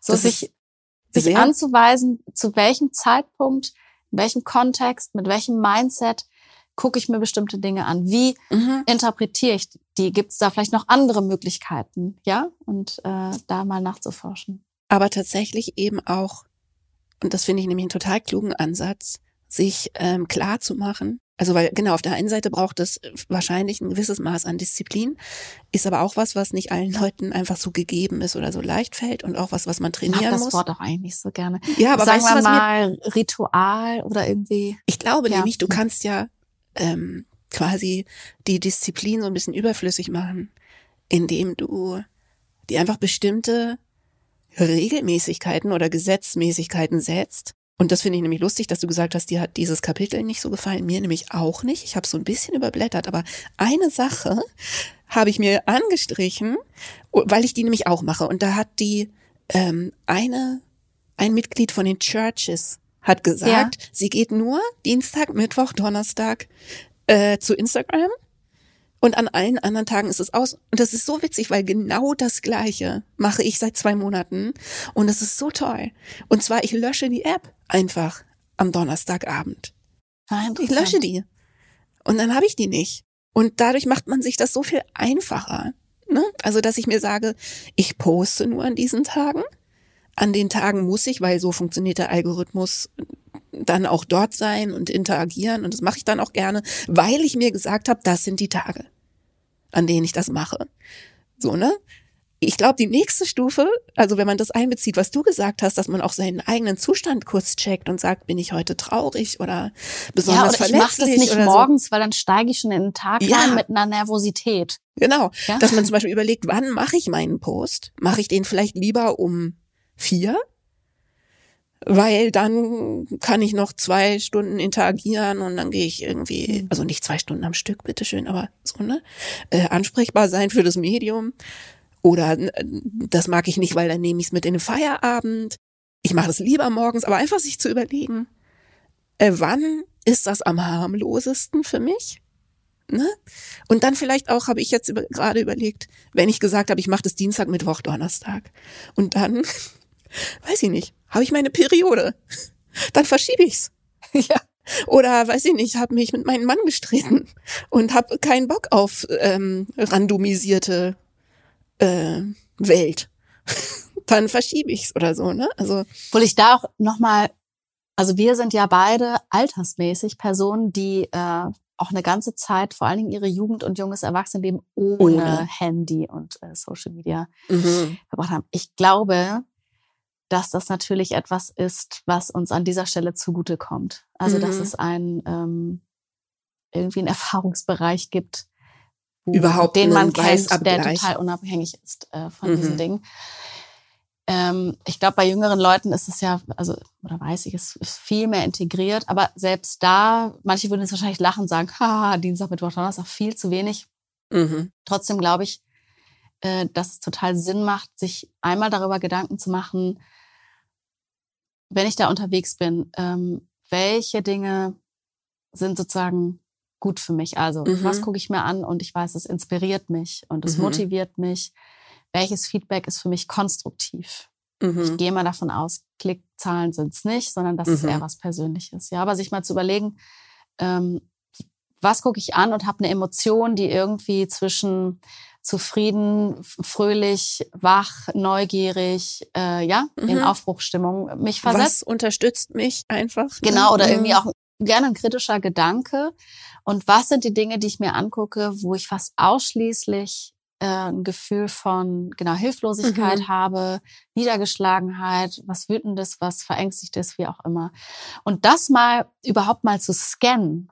Absolut. Ja. Macht total Sinn. Und ähm, dann im nächsten Schritt auch zu sagen, aber dann der Teil, der mich da jedes Mal in so eine schlechte Verfassung bringt, was mhm. heißt das? Kann ich den dann zeitlich begrenzen oder kann ich dafür sorgen, dass ich, mhm. wenn ich mir das angucke, danach was für mich tue, damit ich sozusagen aus diesem aus diesem Gefühl wieder rauskomme. Also es gibt so ganz unterschiedliche Ansätze, da auch ranzugehen. Ich glaube, mhm. das Wichtige ist, dass man sich klar machen muss, dass das was sein muss, wo ich das Gefühl habe, ich habe eine gewisse Kontrolle drüber, mhm. wann ich das anschaue und was das dann mit mir macht.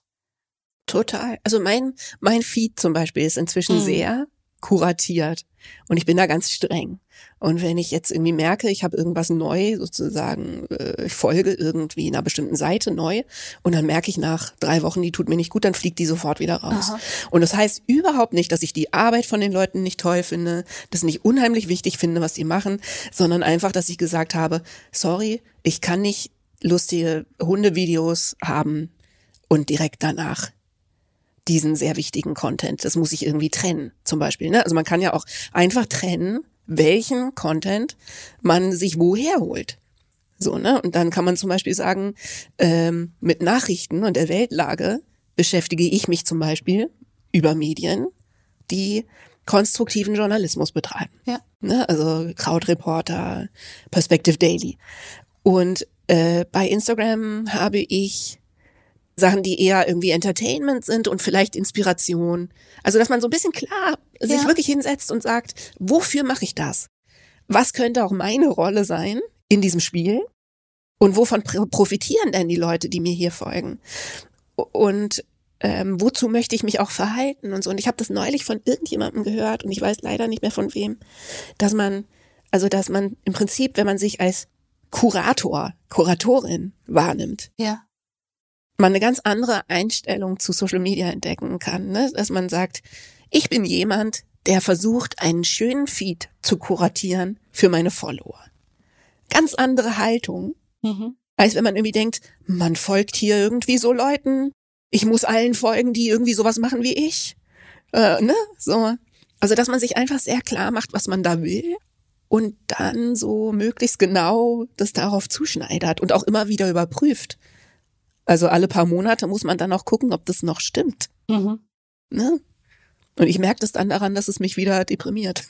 Also, dass ich dann denke, ah, irgendwie fängt es wieder an, mich zu stressen. Ich glaube, ich muss mal ein paar Leuten, also ein paar neuen Leuten folgen, die irgendwas Neues machen, was mich gerade interessiert und so, ne? Also man ja. muss, glaube ich, viel bewusster damit umgehen. Ich muss gerade dran denken, ich ähm, mache äh, blöderweise mache ich manchmal so Recherche auf Instagram. Ja, dann mhm. keine Ahnung, gucke ich mir an irgendwie den Feed von irgendeinem Coach oder einer Coachin oder so, weil mhm. ich so mhm. denke, ja, das, was machen die da eigentlich? Und mhm. dann ist mein Algorithmus natürlich so verbogen und dann krieg ich nur so ein Zeug reingespült und Klar. merkt dann auch immer so, ich kann es nicht mehr sehen, ja. Mhm. Und die äh, schon wieder hier irgendein Kalenderspruch und irgendeine Lebensweise ja, und, genau. und dann denke ich mal, dann kriege ich, denk ich mal so, nein, ich darf mich nicht Coach nennen, ähm, weil die machen das ja auch. Und dann, dann merke, dann komme ich selber in so eine, also ich bin noch nicht mal als Musikerin oder irgendwie als ähm, mhm. wichtige Person da unterwegs, aber wie schnell das geht, dass man da drin denkt, denkt, was ist das hier und mein Leben und die sind da viel besser oder was macht hier, da muss ich mich jetzt abgrenzen und so, und dann geht das Kopfkino los. Mhm. Ähm, ich finde es auf eine andere Weise auch einfach erstaunlich, wie vereinnehmend, äh, vereinnahmend, vereinnehmend das sein kann, ja. Und da kann man vielleicht dann auch einfach anerkennen, dass es eben dann doch auch mit der Zeit zu tun hat, die man damit verbringt. Ne? Also du kannst deinen Feed noch so kuratieren, aber ich habe zum Beispiel das Gefühl, dieses Element des sich Vergleichens oder auch einfach nur sich zu sich Beziehens. Ja. Das lässt sich eigentlich kaum ausschalten. Also zum Beispiel ich äh, folge erstaunlich wenigen MusikerInnen, weil das mich eine Zeit lang zu doll immer in diesen Stress gebracht hat alle anderen sind auf Tour, ich kann nicht singen. Äh, so, ne? Und dann mhm. habe ich irgendwann gedacht, so, raus, äh, weg, äh, ich habe euch alle lieb, aber äh, es geht nicht. Ich kann nicht andauernd sehen, wie irgendjemand strahlend vor einer Menge ja. äh, mit erhobenen Händen steht. Aber trotzdem, im Prinzip habe ich das Gefühl, ist es einfach zu viel Welt. Und das kann man nicht durch einen kuratierten Feed lösen. Es ist einfach zu viel in Bezug sein auf zu viele Personen. Und wenn man dann noch, ich sag mal, etwas äh, jünger ist und da sowieso noch so seinen Platz finden kann, äh, muss, mhm. dann glaube ich, ist das nochmal überfordern. Und mir fällt dazu auch nochmal ein, wo wir so eben davon gesprochen haben, was wäre so hilfreich. Meine, dass die meisten KünstlerInnen, selbst wenn sie Management und so weiter, solche Strukturen haben, äh, ihren Social Media Content selber machen und dass das auch häufig so läuft, ja, ja, macht sie oder macht er ja irgendwie. Mhm. Aber da wäre irgendwie wünschenswert auch zu sagen, da gibt's dann auch mal eine kurze Schulung zu oder mal einen Input, wie man das auch vernünftig benutzen kann mhm. oder was so die Fallstricke sind an der Stelle und das nicht nur so einfach überlassen, als wäre das irgendwie so eine Sache mhm. nebenher, weil das ist es nicht. Es ist einfach wichtig, um Sichtbarkeit mhm. zu generieren. Es ist ja ein Tool, auf das die wenigsten verzichten können. Ja. Äh, dementsprechend finde ich, muss man es auch ernst nehmen und mhm. sagen, wie mache ich es denn richtig und was macht das mit mir und dass man das einfach auf dem Schirm hat. Und dazu kommt ja noch, dass, ähm, also ist zumindest mein Eindruck, also die Industrie sich immer mehr auf Social Media einschießt. So, ne? Also immer mehr animiert, der Künstler muss, die Künstlerin muss ganz, ganz viel auf Social Media präsent sein. Und äh, weiß ich nicht, zum Beispiel Firmen sich mit NachwuchskünstlerInnen überhaupt erst beschäftigen, wenn die so und so viele FollowerInnen haben und so, ne? Also es ist so total ähm, das wird gepusht und ich finde es manchmal ganz hilfreich, sich auch klar zu machen, dass das auch damit zu tun hat, dass das was ist, was die Firmen kein Geld kostet. So, ne? Oder nicht viel. Und dass du im Prinzip als diejenige, die das betreibt, da unheimlich vieles übernimmst, also unheimlich ackerst und es schon manchmal auch Alternativen gäbe. Ja, und also vor allen Dingen einen Job machst, für den die meisten nicht angetreten sind. Ne? Für den die meisten Also manche finden das super, die können ja. mit dem mit dem Medium viel anfangen, sich mhm. da auch irgendwie kreativ ausleben. Aber ich kenne auch ganz viele, die sagen, ich will das nicht, ich kann das nicht, das mhm. raubt mir Zeit, ich mhm. möchte lieber Musik machen, ja. Ja, ne, und ähm, im Prinzip, also wenn du dir mal überlegst, wie viele Arbeitsstunden du als Künstlerin da reinsteckst und dann überlegst, äh, dass du, sagen wir mal, nur sehr indirekt dafür bezahlt wirst ja. Ne? Und auch fragwürdig sozusagen. Also die Übersetzung ist sehr wieder unsicher. Also der Effekt davon ist wieder was, was eigentlich völlig außerhalb von deiner Kontrolle liegt. Und so ein bisschen sowas, da steckt man immer ganz, ganz viel rein, weil man irgendwie weiß, wenn man es nicht macht, ist auch nicht so gut. Mhm. Aber kaum jemand tritt den Schritt zurück und sagt sich, wie viel bringt mir das? Wie viel möchte ich reinstecken für das, was es mir bringt, weil es eben auch so, so schwammig ist. Ja, es hat also, was Wahlloses oder irgendwie schwierig mhm. äh, skalierbar. Ja, das finde ich auch. Und also es ist schon ganz heilsam, sich mal irgendwie aufzuschreiben, wie viel Zeit man da investiert. Also ich würde denken, die allermeisten, sagen wir mal, zumindest Frontleute, ne? also Leute, die mit ihrem Gesicht für ihre Musik antreten, würde ich sagen, verbringen mehr Zeit auf Social Media, als dass sie üben. Und ganz vielleicht mehr, als die Songs schreiben. Oder, ne, also zumindest kann es, glaube ich, ganz heilsam sein, da hinzugucken. Ne, wie viel Zeit verbringe ich mit was? Und dann noch tut's mir gut.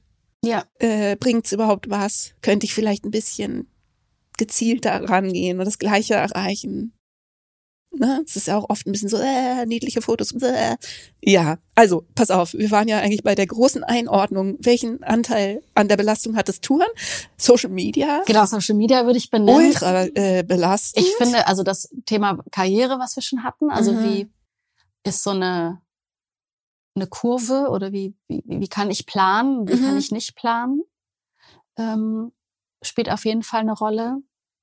Und dann habe ich auch nochmal gedacht, ähm, man muss natürlich auch über äh, Finanzen mal sprechen, mhm. ähm, weil die wenigsten, äh, die den Beruf der Musikerin, des Musikers haben, davon so richtig, richtig super gut leben können. Ja. Und das hat natürlich jetzt auch wieder einen Link zum Touren, weil natürlich mit der ganzen, ähm, mit dem Streaming und so weiter natürlich das Live-Geschäft eins der wichtigsten ist mhm. auch ähm, für die Einnahmen. Das heißt, es ist irgendwie klar, man muss unterwegs sein und live spielen. Mhm. Genau, aber das würde ich auch nochmal benennen wollen, so dieses ähm, gerade anfängliche Musikerkarrieren, Musikerkarrieren, ich weiß nicht, wie es bei mhm. euch war, erstmal schön für umsonst spielen überall. Mhm ähm, sich dann irgendwie das ganze Equipment ja auch leisten müssen. Ähm, und bis man mal wirklich Umsätze macht, äh, wo man sich auch mal vielleicht für eine längere Zeit zurücklehnen kann, also mhm. vielleicht auch sich einen kleinen Puffer erarbeitet hat, das dauert ja schon sehr lange. Und ähm, das finde ich auch nochmal wichtig zu benennen, mhm. als ein Faktor, der auch äh, die Psyche doll beeinflusst. Wenn ich prekär lebe und äh, keine Kohle habe und auch keine Aussicht, das mhm. ist schon sehr belastend. Und da fällt mir auch nochmal jetzt kurz äh, mhm. bei mir geht der Kopf rund, mhm. weil du eben sagtest ähm, zu dem Thema, äh, ich würde jungen MusikerInnen wünschen, dass sie das Ganze hm, mit, sage ich mal, einer gesunden Distanz betrachten. Aber mit Fragezeichen, ne? Ich weiß ja, noch ja. nicht, ob das überhaupt meine These ist. Ich habe das nur mal so in den ja, Raum gestellt, ob das eigentlich ähm, vielleicht gesünder sein könnte. Aber ich bin noch überhaupt nicht durch. Ja, ja, ich finde den Gedanken auch total interessant. Mir ist dann aber mhm. auch nochmal eingefallen, dass es ja auch viele Personen gibt, äh, die aus Verhältnissen, familiären Verhältnissen, wirtschaftlichen mhm. Verhältnissen mhm. kommen, ähm, die nicht gut sind und wo Musik machen nicht nur ähm, sich sozusagen rudeln bedeutet, mhm. ja, sondern eben auch äh, eine Fantasie von, ich nenne das jetzt mal Exit-Strategie. Mhm. Von Aufstiegs. Äh, ja, und ich glaube, dass es mhm. da Personen weiß ich nicht, wahrscheinlich gar nicht möglich wäre zu sagen, yo, ich mach das mal und vielleicht geht's vier Jahre gut. Mhm. Und dann weiß ich nicht, sondern dass das nochmal von einer ganz anderen Motivation auch getrieben ist. Ähm, mhm. Dass man denkt, das ist eigentlich der Weg aus dem Ghetto, sozusagen, ne? Ein bisschen so dieses klassische Narrativ von äh, Basketballstar werden, also ein bisschen auch so dieses amerikanische Narrativ, ne? Von äh, ja, eben äh, aufsteigen über Sportkarriere oder ja. äh, Rap-Karriere. Zumindest eine Rolle spielt, ähm, mm. das auch mhm. zu verbinden. Also ich glaube, die wenigsten überlegen sich, ich werde Musiker, damit nur damit ich hier rauskomme äh, und können aber nichts, mhm. sondern dass es wahrscheinlich irgendwie Talent da ist, mhm. äh, zusammenkommt, eine Leidenschaft da ist und sich dann aber natürlich diese Idee ähm, ergibt. Und ich habe auch mit Personen gearbeitet aus ähm, sozusagen Verhältnissen, wo sie klar gesagt haben, ähm, dahin möchte ich nicht zurück. Mhm. Und wenn das mit meiner Musik nicht klappt, dann weiß, weiß ich, ich mhm. dass ich wahrscheinlich dahin zurückkehren müsste. Mhm. Und ähm, dementsprechend gehe ich über meine Grenzen und äh, behandle mich vielleicht auch manchmal nicht äh, sozusagen gesund, äh, weil einfach klar ist, diesen Weg möchte ich nicht äh, zurückgehen. es ist natürlich ein ähm, Hochrisikoweg, auch weil, glaube ich, den allermeisten Leuten trotzdem irgendwie im Augenwinkel klar ist, wie selten das ist, mhm. dass das funktioniert. Aber ich kann da auch noch total mich reinversetzen, dass ich in dem Alter im Prinzip so eine Einstellung hatte von Failure is not an option. So, ne? Also, dass man irgendwie denkt, sorry, darüber kann ich nicht nachdenken. Das ist das Einzige, was ich will. Und es wird schon klappen. So, ne? Und ich zum Beispiel auch schon den, äh, sagen wir mal, das Ansinnen, ich sollte einen Brotjob haben, was ja auch noch ein Weg sein kann, ähm, wirklich vehement von mir gewiesen mhm. hätte, slash habe. Ne? Und ähm, inzwischen auch viele Bücher aber über Kreativität gelesen habe und so, ne, mich viel mit Kreativität beschäftigt habe und da ein bisschen anders dazu stehe. Also ich stehe inzwischen anders einfach zu Brotjobs. Ne? Also auch was äh, für alle KünstlerInnen, für, also nicht nur Leute, die Musik machen. Ähm, auch da bin ich noch nicht ganz durch, also weiß ich nicht genau, mhm. was mein Fazit ist, weil die bittere Wahrheit auch ist, dass du unfassbar viel Energie da reinstecken musst, damit du überhaupt eine Chance hast, dass es eben funktioniert. Und das ist schwer, wenn du nebenher äh, kellnerst oder so, ne? Aber auf der anderen Seite kann ich inzwischen total sehen, wie das entlastet. Ich sehe inzwischen so ein bisschen vielleicht die Möglichkeit von so einer Art Sweet Spot, ähm, wo man einen Job hat, der einem irgendwie milde Spaß macht, nicht besonders fordernd ist und einem eine gewisse Grundlage von, ähm, von Sicherheit gibt. Aber weißt du, das ist dann, glaube ich, eher der Kellnerjob als das BWL-Studium, was dein Vater damit gemeint hat. Unbedingt. Weißt du, ja, das so, ist was, ich nenne das mal ja. stupide. Ähm, also Aha. was einfach dafür sorgt, dass ich mich da gar nicht groß anstrengen muss, mhm. sondern irgendwie, genau. Regale einräumen. Ja. Genau. Ne? Oder Sachen, die gar nicht, also ich kenne Leute, die das machen und dann gesagt haben, es bekommt mir erstaunlich gut. Es be bekommt mir erstaunlich gut, hier Regale einzuräumen, äh, dreimal die Woche. Also der Job, das braucht unglaublich viel Energie und ähm, sich darauf einlassen und Willenskraft und so. Und es stimmt, dass du da, also es gibt wenige Sachen, die man nebenher machen könnte. Mhm. Aber wenn man da was findet, ne, und wenn es irgendwas ist, wo man sagt, das habe ich als Teenager immer irgendwie so ganz gerne gemacht, ne, ja. dann kann ich mir vorstellen, dass es einfach entlastet, weil es eben vielleicht das, was wir vorhin besprochen haben, abmildert. Ähm, dieses Gefühl der Auswegslosigkeit oder der des Ausgeliefertseins, mhm. äh, ne, diesen ganzen unberechenbaren Aspekten, ne, dass einfach nicht ganz so viel Druck dahinter ist.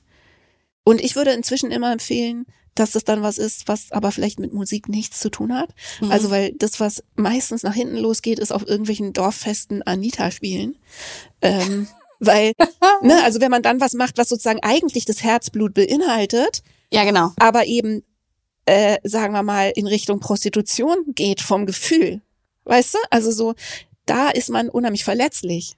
Äh, ne, als jemand, der Musik liebt und, und so, da kann ganz viel kaputt gehen. Also ist meine Erfahrung so, ne, dass du da viele Leute verlierst, weil sie sozusagen die, die vernünftige Variante von dem machen, was eigentlich der hochfliegende Traum ist und sein sollte.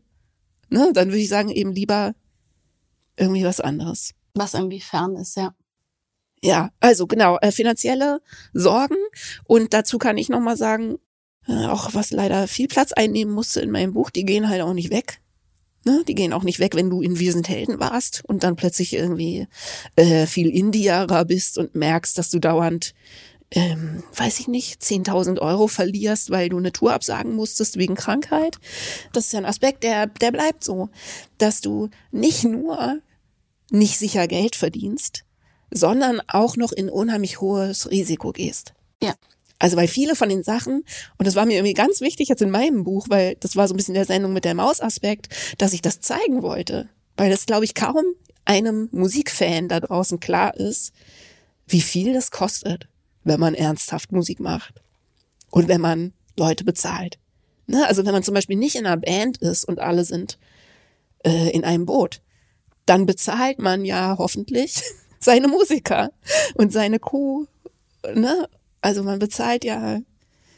Und das sind Summen, das können sich ja die meisten Leute überhaupt nicht vorstellen. Und wenn du dann krank bist und nicht versichert, weil mhm. du schon zu oft krank warst und die Versicherung nicht mehr so Bock hat, ähm, wie in meinem Fall, dann, dann sind das Zehntausende von Euro, wenn du eine zehntägige, also ziemlich genau in meinem Fall, 10.000 Euro für eine zehntägige Tour. Mhm. Ja, ich, äh, da gibt's ganz, ganz viel, ich sage jetzt mal Unaufgeklärtheit oder mhm. Intransparenz an der Stelle. Ähm, das war ja jetzt äh, im letzten Jahr wurden ja auch immer wieder Touren abgesagt, verschoben, aber natürlich auch im, im Rahmen von Corona äh, mhm. ganz akut. Gab so ein, zwei KünstlerInnen, die da mal ein paar Sätze zugesagt haben, aber ich glaube, dass das immer noch die meisten nicht wissen, mhm. was das bedeutet und was es auch für einen Druck macht. Ne? Mhm. Also es gibt ja mittlerweile auch also klar, wenn du als Solokünstlerin unterwegs bist, ähm, hast du dann eine Band und es gibt irgendwie Subs und so weiter in Bands eher selten, aber du würdest ja zum Beispiel nie eine mhm. Frontfrau äh, ersetzen. Nee, ich habe keinen Sub. Ich hätte auch manchmal ja. also als Sub müssen wir kurz übersetzen, Ach so. ist ein Substitute, den du, wenn du Glück hast, als Schlagzeugerin noch finden kannst. Genau. Wenn du ausfällst, was aber auch natürlich einen unheimlichen Stress macht und nicht immer klappt.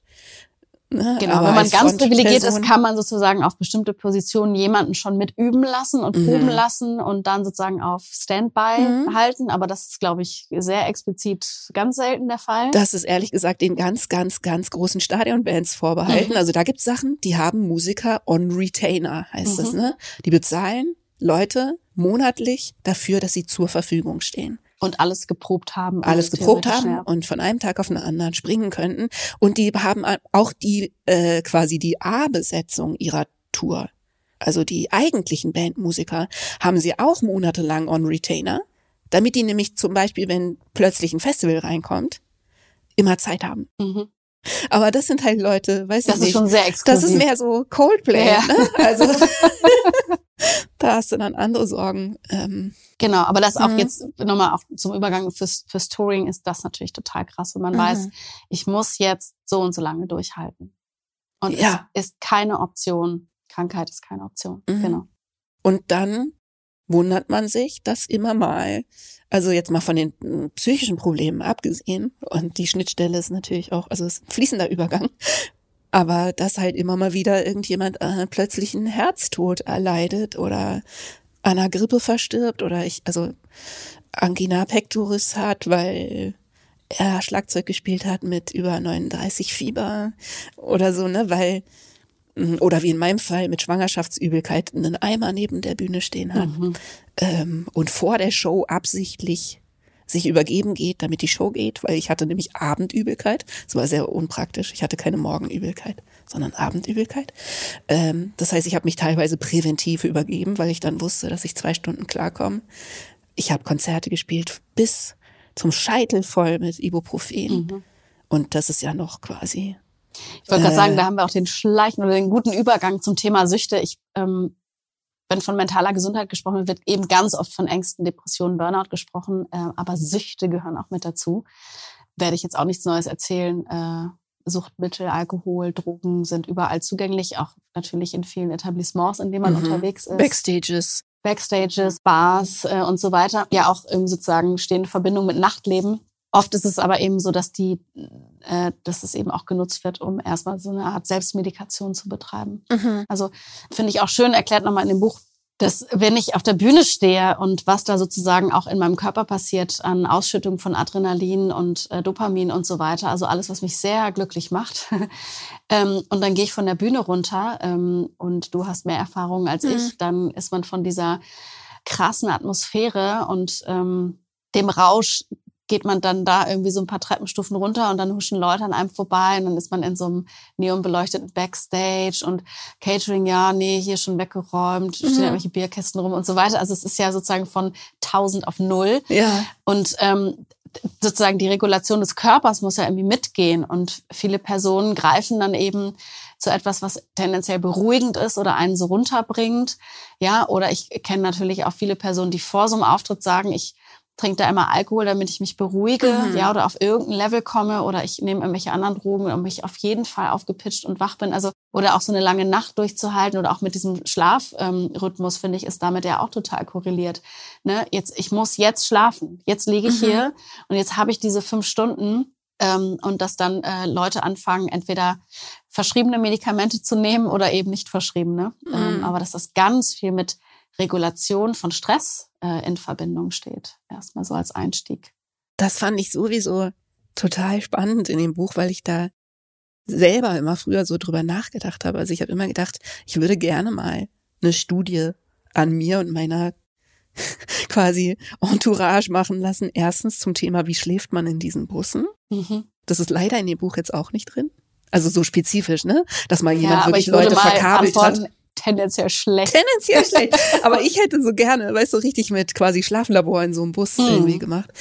Und eben mir viel Gedanken immer gemacht habe über diese, sagen wir mal, Unwucht von sehr entgegengesetzten Zuständen. Mhm. Ne? Also von äh, unheimlich viel Dopamin, Serotonin, Oxytocin, alles was der volle Cocktail. Der volle Cocktail an einem, was irgendwie Spaß macht und gut drauf macht. Und dann wiederum Phasen von quasi Unterstimulation und ganz viel Warten, mhm. äh, ganz unerfreulichen ja, Umständen auch einfach, ne? Also ähm, eben in irgendwelchen so neonbeleuchteten Umkleidekabinen ja im Prinzip. Gerade das Absurde ist ja, je erfolgreicher du wirst, desto unerfreulicher werden die Backstages. Ne? Also dann bist du ja wirklich nur noch in so Umkleidekabinen von so Eislaufstadien im Prinzip. Also der Charme äh, lässt da deutlich nach. Ähm, ja, und man hat auch, das finde ich auch nochmal wichtig, so gar ja. nicht seinen Space. Ja. Du bist ja die ganze Zeit mit Leuten umgeben. Im mhm. besten Fall konntest du dir die auswählen und die sind, es funktioniert irgendwie gut. Aber ganz ehrlich, mhm. über so einen Zeitraum von vielen Wochen hat jeder mal irgendwie einen schlechten Tag oder so. Dann mhm. hast du da so Konflikte und du kannst dem gar nicht entfliehen. Ja, und ich dachte auch nochmal, dann hängst du da irgendwie backstage und es ist irgendwie eng und dann musst du da auch noch duschen und dann ist es irgendwie vielleicht dreckig. Mhm. Ja, und irgendwie, du hast du hast gar nicht so deinen Raum, wo du mal irgendwie, wo es mal schön sein kann, ja. du, du runterkommst. Du sollst dich unbedingt einsingen. Also da ist zum Beispiel ein Kapitel über Vocalpflege, ja, ja. also Gesangsstimmpflege, wo ich dann auch dachte, schön, schön, schön. Aber bei dieser Stimmpflege, die du vor und nach dem Konzert machen sollst, musst du übrigens auch noch entspannt sein und unheimlich konzentriert, weil du sonst nämlich Sachen falsch und kaputt machst, wenn mhm. du das unter Anspannung machst. Aber was da nicht mit einberechnet ist, ist, dass du nirgendwo alleine bist. Du bist in äh, irgendwie im besten Fall in so einem Backstage mit vielleicht äh, zehn Personen, die aus und eingehen, die alle unterschiedliche Strategien haben, sich vorzubereiten. Mhm. Einer sitzt in der Ecke und trommelt, der andere liegt ausgestreckt auf dem Boden und Irgendwer meditiert. Laut. Jemand telefoniert ja. und holt noch seine äh, Gästelistenleute rein. Ja weil er irgendwie so damit umgeht mit äh, den Nerven sozusagen, ne, indem er noch busy ist, bis es losgeht. Und dazwischen stehst du und selbst wenn du sozusagen weißt, was irgendwie gut für dich wäre, ist es wahnsinnig schwer, überhaupt gemittet genug zu bleiben, um sowas umzusetzen. Ne? Also aber habt ihr darüber gesprochen? Also habt, wusstest du von jeder Person, äh, der oder die macht das so und so, an der und der Stelle könnte der oder die oder der, ders waren es ja bei dir, äh, Kompromisse machen? Hm. Also besonders bei meiner Solo-Band, ne? also ja. bei, der, bei der neuen Band, die ich sozusagen bei meinen Solo-Konzerten dabei hatte, ähm, da hatten wir tatsächlich einen sehr aufgeräumten Tour-Alltag vergleichsweise. Und äh, sogar, also selbst mit den Helden galten wir als unheimlich aufgeräumte Band und wir hatten mhm. immer einen wirklich tollen Tourmanager, Danny Engel, der solche Sachen viel mit einbedacht hat. Und dieses Buch, muss man dazu sagen, das richtet sich ja auch an Tourmanager mhm. und überhaupt äh, Leute, die mit MusikerInnen arbeiten. Und das finde ich auch ganz toll. Das gibt auch solchen Leuten explizite Tipps, so, ne? Und viele davon habe ich jetzt beim Lesen gedacht, ja, das hat Annie irgendwie so gut es ging. Vieles davon versucht umzusetzen. Das heißt, wir haben schon immer nicht viel getrunken, wir haben schon immer versucht, ein bisschen Sport zu machen. Aber mit meiner Soloband, da war viel Bewusstheit und viel mhm. auch so drüber sprechen, wie unterschiedlich die Leute da sind. Aber manchmal ist es eben auch einfach nicht möglich. Also, weil wenn du dir einen Raum teilst oder dann gehst du in den Bus, äh, zum Beispiel, weil ich dann gedacht habe, nee, ich brauche ein bisschen Rückzug, ich probiere das jetzt mal aus. Dann gehst du in deine Koje, weil es irgendwie der einzige Raum ist, wo du alleine sein kannst. Aber darin kannst du natürlich nur liegen. Und ob du jetzt irgendwie liegend in dem, in dem Raum, der eigentlich dein Bett ist, am besten aufgehoben bist vor einer Show, Also ob dich das in die beste Verfassung bringt, ja, ja. nicht so, ne? Und, oder dann geht man duschen, weil das der einzige Raum ist, wo man alleine sein kann, aber irgendwie auch nicht, weil richtig zumachen kann man die auch nicht. Und außerdem ist ein Schlitz in der Tür, der auf den Backstage geht. Und du hörst alle und alle hören dich. Also, ne? Das ist ja alles immer so auch wieder so bedingt. Und das äh, fand ich fast das Auffälligste am Touren, dass es so schön sein kann, und ich habe das sehr geliebt und viele Sachen, die anderen Leuten was ausmachen, haben mir nichts ausgemacht. Oder habe ich nicht gemerkt, dass mhm. es mir was ausmacht. Aber die eine Sache, die sozusagen wirklich, finde ich, an die Substanz geht, ist, wie abhängig du davon bist. Wie wenig du selber steuern kannst. Weil du kannst, es kann sein, dass das Essen toll ist. Also vor allem auf einem bestimmten Niveau, wo du halt nicht deinen Koch dabei hast. Ähm, aber das Essen kann ganz, ganz toll sein. Am nächsten Tag sind es wellige Käsebrötchen. Einen Tag ist äh, alles ultra liebevoll. Ja, oder du kriegst so ein Catering, was so extrem fettig ist. Und du ja. denkst dir so, wie kann ich, wie soll ich das denn jetzt essen, ja. wenn ich nachher noch auf die Bühne das gehe? Das kann ich entweder gar nicht essen. Ja, genau. oder äh, keine Ahnung, du musst die Sachen irgendwie pimpen und all diese Sachen haben wir äh, jetzt sozusagen bei Judith Holofernes äh, Müßiggang Touren äh, hatten wir schon viele Hacks entwickelt und ich auch, mhm. weil auch aus der Not heraus, ne, weil ich mich damit beschäftigen musste und ich hatte schon unheimlich viele Sachen auf meinem Rider. Also das ist dieser, äh, also für die Hörerinnen, das ist dieser Plan, wo man durchgibt, was die Leute essen wollen und was da sein muss. Da hatte ich schon Sachen drauf, wo ich wusste, damit kann ich mir Sachen sozusagen aufwerten. Mhm. Ne, dass du weißt, okay, das Essen ist super fettig, davon darf ich auf jeden Fall nicht viel essen, sonst muss ich leider schlafen gehen. Aber dann mache ich mir die Artischockenkonserve da rein und mache ein hauptsächlich Gemüse Essen draus, ja? ja? Oder so. Oder man hat dann so ein paar Sachen, wenn man schlau ist, aus denen man immer eine irgendwie einigermaßen vernünftige Ersatzmahlzeit äh, machen kann. Zum Beispiel, was ich sehr empfehlen kann, ist Hirsebrei, der so für Babybreis benutzt wird, Tiefkühlobst und Mandelmus plus Wasserkocher. Kannst du dir immer eine vollwertige Mahlzeit draus machen. Zur Not halt auch als Abendessen. Ja. Weißt du? Aber ja, aber du bist unheimlich abhängig und ich habe wahnsinnig viel Energie da reingesteckt, zu versuchen, das sozusagen abzupuffern. Aber alleine da rein fließt ja dann wieder so viel Anstrengung. Und dann klappt es nicht, dann hast du tolle Sachen dir ausgedacht und dann klappt das irgendwie nicht. Ja, dann hat dein Babybett in deinem Bus scharfe Kanten und. Ja, daran erinnere ich mich. so. Ja, diese Abhängigkeiten und so mh, hm, extrem unterschiedliche Bedürfnisse ja auch und Umgangsweisen, mhm. dann damit umzugehen. Mhm. Ähm, das ist so ein Konglomerat an Dynamik irgendwie und an mhm ja irgendwie wahrscheinlich auch Energie in den besten Fällen, aber es kann eben auch in die mhm. andere Richtung gehen. Deswegen ähm, es, es kann nur Sinn machen, sich das vorher klar zu machen, was da ungefähr auf einen zukommt, um zu gucken, welche Räume kann ich mir zum Beispiel trotzdem mhm. äh, geben, ja, oder über welche Themen sollte ich vorher mal irgendwie sprechen, mhm. ähm, damit nicht sowas entsteht von, ja, okay, wir sind ja jetzt alle angestrengt, jetzt sage ich mal nicht, was mein Bedürfnis ist, weil die anderen ähm, sorgen ja auch nur dafür, dass sie irgendwie über Wasser bleiben. Genau, ich empfehle natürlich hast du schon gemerkt, als Grundlage immer ja. mal drüber zu reden, so ganz klassisch ja. äh, Psychologinnen-like. Ja, ähm, das hilft, klar. Genau. Es ist für als Grundlage, mhm. es ist erstmal ein, ich sage jetzt mal, einfacher, wichtiger ähm, Schritt. Drüber reden und aber, und das finde ich fast halt den schwierigeren Aspekt, überhaupt wahrzunehmen, ja. was man selber braucht. Und das finde ich, das habe ich nämlich, als ich dieses Buch gelesen habe, manchmal gedacht, also das ist wahnsinnig wertvoll, was da drin steht. Und wenn man es schaffen würde, alle diese Tipps umzusetzen, die da drin sind, von denen wir auch gleich vielleicht noch ein paar auflisten mhm. können, weil die wirklich richtig toll sind, dann würde das oder kann das, bin ich mir sicher, das Touren sehr viel leichter machen. Ich wollte nur kurz sagen, ich hatte ganz oft aber den Moment, wo ich dachte, das Problem aber auf Tour ist ja, dass alles dem entgegenwirkt, dass du die Sachen, von denen du weißt, dass sie dir gut tun, auch wirklich bis zum Ende der Tour durchziehst. Also im Prinzip sind alle Umstände gegen dich. Ja. Und du weißt, also ich wusste am Schluss total gut, was ich brauche. Und ich war mit Leuten unterwegs, die das sehr gut wussten. Wir waren, ne? Und aber irgendwas passiert auf so einer Tour durch dieses ein bisschen Käfighaltung und durch den Schlafmangel Äh, und dadurch, dass durch den Schlafmangel ja auch man einfach nicht mehr immer so total auf Zack ist.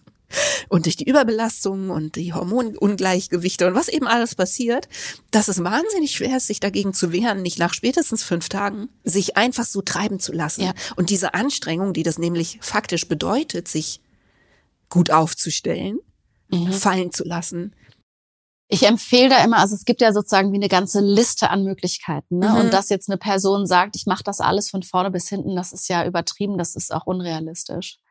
Aber also ich empfehle immer mal, mh, sich wirklich alles auch zu visualisieren von ich habe eine Schlafmaske dabei bis äh, ich gehe morgens und ich aufwache irgendwie um den Block, ja, oder ich äh, meditiere dann und dann oder ich nehme mein extra Essen mit oder ich ähm, sorge dafür, dass wir einchecken gemeinsam und irgendwie einen Emo-Check machen oder so, mhm. ja.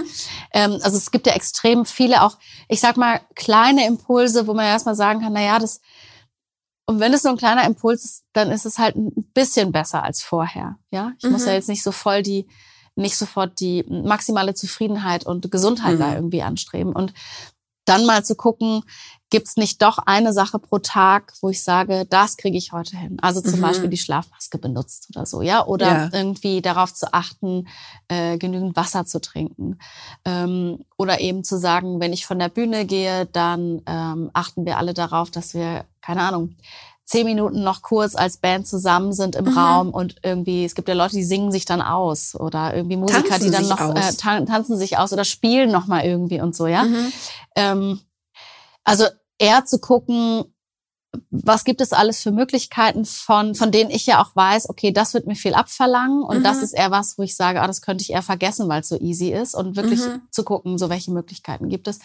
Und dann natürlich auch irgendwie so das Regulativ der Gruppe äh, nutzbar zu machen. Ich glaube, dass viele Dinge einfach vereinfacht werden, wenn alle mit dran denken ja. mhm. äh, und es nicht nur an mir liegt, äh, jetzt was ist ich da meine so und so viel Liter Wasser zu trinken, sondern wenn das irgendwie auch in der Gruppe so, hey, haben wir das alles schon gemacht? Ach komm, jetzt hier mhm. noch das Glas gemeinsam oder irgendwie so. Ja, oder jemand animiert zum Yoga und der andere. Also das fand ich einen ganz schönen Gedanken in dem Buch und den habe ich dann für mich noch so ein bisschen weitergesponnen, dass man also natürlich sagen die, wenn man es sich leisten kann, dann kann man auch einen Mental Health Professional dabei haben. Ja. Ein Coach, äh, eine Coachin, so, ne? Aber ähm, das muss man sich erstmal leisten können. Aber was ich einen ganz schönen Gedanken Es geht aber fand, auch, weil ich das ja auch mache.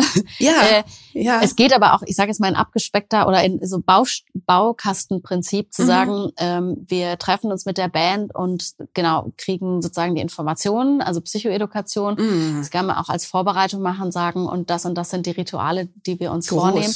Und man mhm. kann natürlich auch ähm, dank der Pandemie ist ja Remote-Arbeiten gerade äh, völlig unproblematisch. Zum Beispiel sagen, wir checken dann irgendwie alle paar Tage mal ein, mhm. einen kurzen Call gemeinsam und haben jemanden dabei, der genau diese Fragen stellt. Also ja, das ist absolut ähm, toll. Das ist äh, wirklich, also das finde ich ist so ein Durchbruch zu wissen, dass es das gibt. Und ich meine, du hast selber, bevor wir angemacht haben, sozusagen ja. gesagt, dass es leider noch zu wenige Leute gibt, die das auf dem professionellen Level machen. Aber das ist natürlich ein echter Lichtblick, so, ne? Und das, ich, was ich ähm, auch schön finde, jetzt nochmal kurz weg von dem mhm. Thema, ich äh, erlebe mehr Managements mit jungen KünstlerInnen, die von vornherein sagen, das ist nicht ein nice to have, mhm. sondern ich weiß, die Person ist jung mhm. und ähm, hat vielleicht ein paar, äh, ich sag mal, Voraussetzungen, da auf Belastungen vielleicht irgendwie Dollar zu reagieren, wie auch immer. Mhm. Ich installiere sofort, auch wenn noch gar nichts passiert ist, ähm, eine psychologische Beratung ja. oder so, dass irgendwie klar ist, da checkt man ab und zu ein, dann kann man auch sagen, dass man irgendwie mal ein paar Monate nichts voneinander hört, aber dann gibt es diese Person und mhm. es ist mhm. ein Vertrauen aufgebaut worden und wenn es dann mal schwierig wird, es ist viel leichter zu sagen und jetzt in meinem Fall ne, mhm. werde ich mhm. dann angerufen und dann kann man das gemeinsam besser lösen, als wenn man in der Krise dann sich als Künstler denkt, ich bräuchte jetzt. Hilfe.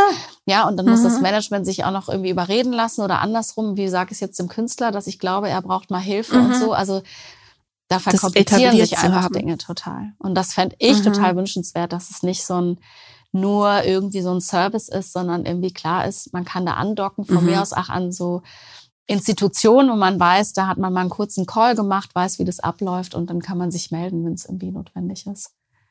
Und man kann natürlich, wenn man mit dir jetzt im Vorfeld arbeitet, kann man natürlich auch eben Routinen im besten Fall vorher etablieren, ähm, die dann leichter aufrecht zu erhalten sind. Ne? Also ich habe das immer gemerkt, auf Tour fallen die Sachen natürlich sofort hinten über, die man sich für die Tour ausgedacht hat. Ja, ja. So, ne? Also wenn man gedacht hat, auf dieser Tour werde ich immer Fahrrad fahren. Und ähm, ich habe ein Fahrrad mitgenommen, aber zu Hause fährst du nie mit dem Fahrrad. Dann wirst du das nicht machen, weil einfach diese Energie schwindet. Die, die, diese Disziplin Energie. Ich warne da auch immer vor. Also wenn ja. Leute auch zu mir kommen, jetzt auch unabhängig von ja. Touren sagen, und das nehme ich mir von, das und das, ja. dann sage ich mal, nee, nee, nee, hm. das wird eher zu Frustration führen. Ja. Äh, und du bewegst dich aus deiner Komfortzone mit so einem Knall raus, dass du danach ganz, ganz schnell wieder zurück möchtest und am besten noch eine hohe Mauer ziehst, weil ja. du denkst, also das ging ja irgendwie gar nicht, Nie ja. Und dann irgendwie das Fazit ist, nein, Veränderung funktioniert für mich nicht. Ja, dann also wirklich, ja, also kleine Schritte, ja. Also ich sage auch immer, es ist auch irgendwie ein Experiment. Mhm. Ja, das ist auch nochmal eine Erleichterung zu sagen, ja, und es ist jetzt äh, Kontextur und ich experimentiere jetzt mal, wie Was mir das geht. gelingt, das und das durchzusetzen. Und wenn mhm. ich dann danach das Resümee ziehe, das hat nicht funktioniert, ist es doch erstmal auch interessant zu gucken, warum denn nicht? Also kann mhm. ich auch was draus lernen, ja, fürs nächste Mal. Ähm, wichtig ist dieser Aspekt, was, was wir eben sagten, so als Grundlage. Mhm. Wie kann ich die das Gefühl haben, ich bin selbstwirksam. Mhm. Wenn ich möchte, kann ich was verändern. Habe ich was in der Hand? Kann ich was mitbedingen? Mhm. Ja? Ähm, und da drin zu bleiben. Und ob das jetzt täglich Fahrradfahren ist auf der Tour oder ob das erstmal sowas ist wie, äh, ich mache zehn Minuten Headspace oder so. Mhm. Ja, oder ich äh, bewege mich jeden Tag irgendwie und gehe mal raus. Ja. Was ehrlich gesagt, äh, das klingt so albern jetzt, aber für viele Leute auf Tour ist das eine echte Anforderung. Mhm äh, ne, weil man irgendwo im Gewerbegebiet von ja. Äh, Düsseldorf mit dem Bus steht und draußen ist es nicht besonders erfreulich. Und oft ist es so, dass man dann halt ne, in der ersten Woche noch denkt, wir fünf tun uns zusammen und fahren in den Park. Und das ist dann auch total schön so, ne? Und ab Tag sechs ist so halt so, äh, wo ist die Tür vom Catering? Wo ist mein Computer? Ja. So, ne? Und alle Sachen, die man vorher etabliert hat, sind wirklich total hilfreich. Und ähm, ich weiß nicht, zum Beispiel, ich habe in den letzten Jahren eine unheimlich gute Schlafhygiene entwickelt. Aus der Not heraus. Weil ich, äh, sagen wir mal, mindestens zehn Jahre meines Lebens chronisch zu wenig geschlafen habe mhm. und den Preis dafür bezahlt habe. Und dann habe ich Matthew Walkers Buch über Schlaf gelesen, ne, warum wir schlafen. Ähm, hatte mir Amanda Palmer geschenkt, weil das für sie auch sehr wertvoll war. Und jetzt habe ich wirklich eine gute Schlafhygiene so. Und ich bin mir sicher, weil das so drin ist jetzt, dass ich das, also ich, ich bin jetzt nicht auf Tour gewesen die letzten Jahre, aber wenn ich in Hotelzimmern war, dann klebe ich mit einer orangenen Folie alle Lichter ab. Als erstes, dann gucke ich, ob der Raum sich lüften lässt, dann gucke ich, wo mhm. die Klimaanlage ist, dann mache ich die Klimaanlage auf, dann mache ich die Tür auf und das Fenster und lüfte einmal, bevor ich schlafen gehe. So, ne? Weil ich einfach weiß, wie wichtig das für mich ist und da einen Automatismus entwickelt habe. Und ich habe meine White Noise und Brown Noise und Pink Noise ja. am Start und ähm, weiß, ich weiß einfach, was ich zu tun habe. So, ne? Das war heißt, ich habe keinen Zweifel, dass ich das auf Natur durchziehen würde, weil ich es einfach inzwischen immer mache. Ja. Und möglichst viele von diesen gesunden Gewohnheiten zu haben, kann, glaube ich, dann wiederum wirklich auf Tour einen retten. Und weißt du, was ich auch noch eine total schöne Idee fand, die vielleicht auch ein bisschen low budget ist, ne? Für viele von den, schätze ich mal, irgendwie Musikerinnen, die hier zuhören, ist Zuständige zu nominieren mhm. und eventuell sogar extra zu bezahlen, wenn man irgendwie kann. Aber dass man sagt, ähm, so wie ich zum Beispiel meinen wunderbaren Kollegen Jörg Holdinghausen zum technischen Leiter und äh, Bandleiter zum Beispiel ernannt hatte und der hat dann mehr Geld bekommen. Aber nicht so viel wie eine extra Person natürlich bekommen hätte. Dass man zum Beispiel sagt, äh, die Keyboarderin macht eh immer Yoga und ist so eine, hat das alles voll drauf. Die übernimmt den Job, ja? uns zumindest zu fragen. Mhm. Meinetwegen vergeblich. Ja. Aber in irgendeiner Form das zu übernehmen. Und jemand anders übernimmt vielleicht so eine Art Catering, Optimierungsexpertise und geht morgens rein und sagt, oh, sieht finster aus, das löse ich jetzt. Und dafür kriege ich x Euro mehr zu meinem Tagessatz oder Nachtsatz, so, ne? Ich kann mir sogar vorstellen, dass man das noch nicht mal äh, sozusagen monetär äh, hm. unterstützen muss, weil vielleicht in der Band, also wenn du einen Konsens mhm. hast äh, von bestimmte Dinge würden uns gut tun und mhm. da ist jemand dabei, der zum Beispiel ähm, sich das mit kann. Meditieren auskennt oder so, glaube ich, ist es ja ein einfaches zu sagen, ja Leute, mhm. ich mache das sowieso, ich kann euch da Bescheid sagen oder ich, ja. Wenn vielleicht jeder was hat, ne? Wenn jeder was. Also ich ja, glaube, genau. das mit dem Nicht-Bezahlen wäre dann fair, wenn man sagt, jeder hat irgendwas einzubringen. Ja, genau. Ne? Und man sagt, äh, und das spricht dann wieder für so ein Gespräch. Ich sage dir das ne? nur, weil ich mir vorstellen ja. kann, dass man Leute jetzt denken, so Gott, da ich soll noch irgendwie Geld fließen, das ja. geht nicht. Also dann auch zu sagen, ist natürlich eine freiwillige Geschichte sowieso. Ja. Aber mal zu gucken, ja, was fällt mir was denn leicht? Was kann, ich, was kann ich dazu tun? Aber wenn das in Arbeit ausartet dann kann man es ja vielleicht sogar einigermaßen symbolisch im Rahmen der eigenen ja. Möglichkeiten, was ja meinetwegen bei einer Nachwuchsband sind das vielleicht zehn Euro mehr, aber dass es sich irgendwie abbildet, dass man sagt, du bist ansprechbar für Catering-Themen, du bist ansprechbar für äh, Yoga und Bewegung, du bist ansprechbar für ähm, Meditation, vielleicht die gleiche Person wie Yoga. Äh, keine ja, Ahnung. Oder du so, ne? stellst ne? im Backstage mhm. immer so und so viele Wasserflaschen hin, damit wir alle sehen, haben wir genug getrunken oder so. Ja, übrigens eine ganz, ein ganz einfacher Tipp für das mit dem zu viel trinken oder zu wenig, äh, zu wenig trinken. Ich habe mir angewöhnt, dass ich kein Getränk ausschlage. Nie. Also kein, äh, kein sorry, kein Wasser. Ich wollte gerade sagen. den ich trinke ja, ich trinke ja gar keinen Alkohol. Rein damit. Ich trinke wirklich, ich trinke wirklich gar keinen Alkohol, ne? Aber nee, dass ich, äh, wenn mir jemand wichtige Wasser, Fußnote wenn jemand Stelle. mir Wasser anbietet, das nie ausschlage. Mhm. Und einfach den Automatismus etabliert habe. Die Antwort ist ja, wenn jemand möchte, dass du was trinkst. Schon alleine das äh, ist ein totaler Durchbruch. Also gerade wenn man jemand ist, der Interviews gibt oder so, weißt du, oder mhm. Promotion-Reisen hat oder so. Wenn dir jemand was zu trinken anbietet, dann wird es getrunken. Was da? Sehr schön. Ja, also da sind wir ja schon ganz tief in den Tipps und ähm, in der Umsetzbarkeit von den Tipps. Und ich fand das ein bisschen ein Durchbruchgedanken, dass man sagt, man kann auf Tour Leute haben, die einem helfen, auch wenn man sich keinen Profi leisten kann. Ja. Ne? Dass man so eine Art, äh, wie heißt denn Accountability auf Deutsch, System schafft, ne? Dass man so sich gegenseitig ein bisschen. Verlässlichkeitssystem oder so? Ja, sich gegenseitig auf eine verlässliche Art und Weise gegenseitig unterstützt. Auf so einer Tour. So. Ja, mit einer gemeinsamen Motivation, weil ich glaube, mhm. dass es irgendwie gesünder gestaltet werden soll oder für alle erträglicher, kann ich mir kaum vorstellen, dass da jemand sagt, nee, finde ich überhaupt nicht interessant. Natürlich muss man irgendwie doof. gucken, ob jemand sagt, nee, hier, also ich sage jetzt mal, das ist übertrieben, das soll alles Rock'n'Roll sein und ich möchte das alles nicht. Mhm. Fair enough. Ja, ich glaube, es macht aber immer Sinn, das Thema mal reinzugeben mhm. und mal zu gucken. Und wenn es nur die Hälfte äh, der Travel Party ist, die sagt, ja, da bin ich mhm. mit dabei, ist doch schon was gewonnen. Und natürlich, ganz wichtig, ähm, immer auch Crew mitzudenken, weil, das fand mhm. ich in dem mhm. Buch sehr schön, ähm, dass sich eben gleichermaßen an alle Leute richtet, die in dem Business arbeiten. Und Leute, die, äh, also als Crew auf Musik zu äh, auf, auf Tour zu sein, ist Hardcore. Ne? Also, und du hast noch nicht mal so viel, also du hast du hast das, diese Dopamin-Highs hast du noch nicht mal so, ne? Und du bist der Erste, die Erste in der Halle, die erste, die letzte, die ins Bett geht, ähm, die Leute mitzudenken, mit einzubeziehen in sozusagen das Gesundheitsprogramm. Total. Ja? Auch so, mir fällt gerade ein, gerade jetzt auch so zu Konfliktlösungen, ähm, auch da zum Beispiel vorher zu überlegen, gibt es irgendwie die Möglichkeit, sich einmal zu sagen, wenn ich irgendwie irgendwo reintunnel oder wenn ich total überfordert bin, dann merkt man das daran, dann werde ich vielleicht schnippisch oder mhm. ähm, sage nur noch irgendwie halbfertige Sätze oder irgendwie so. Äh, Nimm es mir nicht übel, ist ein Zeichen davon, ich habe gerade irgendwie viel mhm. zu tun. Ähm, Gibt es vielleicht irgendeine Art von Codeword, wo klar ist, äh, jetzt gerade nicht.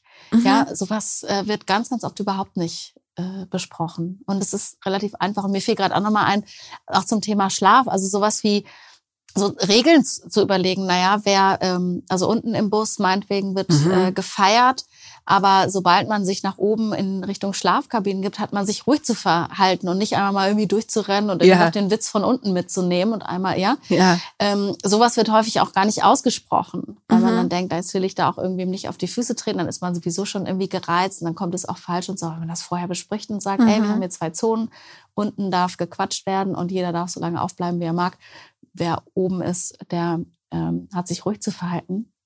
hilft viel. Absolut, also das ist eine totale Kleinigkeit. ich finde das wirklich quasi bahnbrechenden Gedanken, sich vor Natur über diese Sachen zu unterhalten. Viele Leute kriegt man nicht, also gerade Crew-Leute oder so kriegt man nicht alle zusammen vor Natur, weil die auch oft aus unterschiedlichen Städten kommen und so. Online. Dann benenne ich jemanden, wer sagt's den anderen? Ja. ja. Also entweder es gibt manchmal sogar ein ja. kleines Dokument oder dann sagt einer, ja, ja, ich gehe da hin mhm. und sagt den übrigens, wir haben festgelegt, äh, so und so und so, nur dass du Bescheid weißt. Das mhm. ist auch kein. Dann lass uns doch jetzt ja. äh, sozusagen, in, ich habe noch zwei Fragen oder zwei ja. so, so Themenbereiche dem Ende zustrebend. ähm, lass uns noch mal ganz kurz nur zusammenfassen oder noch mal ganz kurz ansprechen, was die größten Herausforderungen auf Tour sind ähm, weil wir haben jetzt viel über Schlaf gesprochen. Ja. Aber ich, ich, ich will jetzt eigentlich nur noch mal kurz auflisten, so, ne? Weil man kann dann in diesem Buch, wenn man leider nur, wenn man einigermaßen Englisch kann, es gibt's bisher nur auf Englisch. Obwohl ich finde, das ist ja immer wunderbar, ja. Ähm, äh, dass wenn auf Englisch Texte verfasst sind, auch wenn sie so ein bisschen was von ähm, Fachliteratur haben, finde ich, ist mhm. es meistens relativ einfach zu lesen. Das stimmt. Mhm. Ähm, auf Deutsch ist das ja dann oft völlig verhakelt. Es stimmt. Von daher, ja. ähm, man muss das äh, Englisch natürlich mächtig sein, aber ich finde ansonsten ist es echt relativ. Äh, es ist gut zu lesen. Es ist sehr äh, gut zu lesen. Aber dass man einfach noch mal kurz zusammenfasst.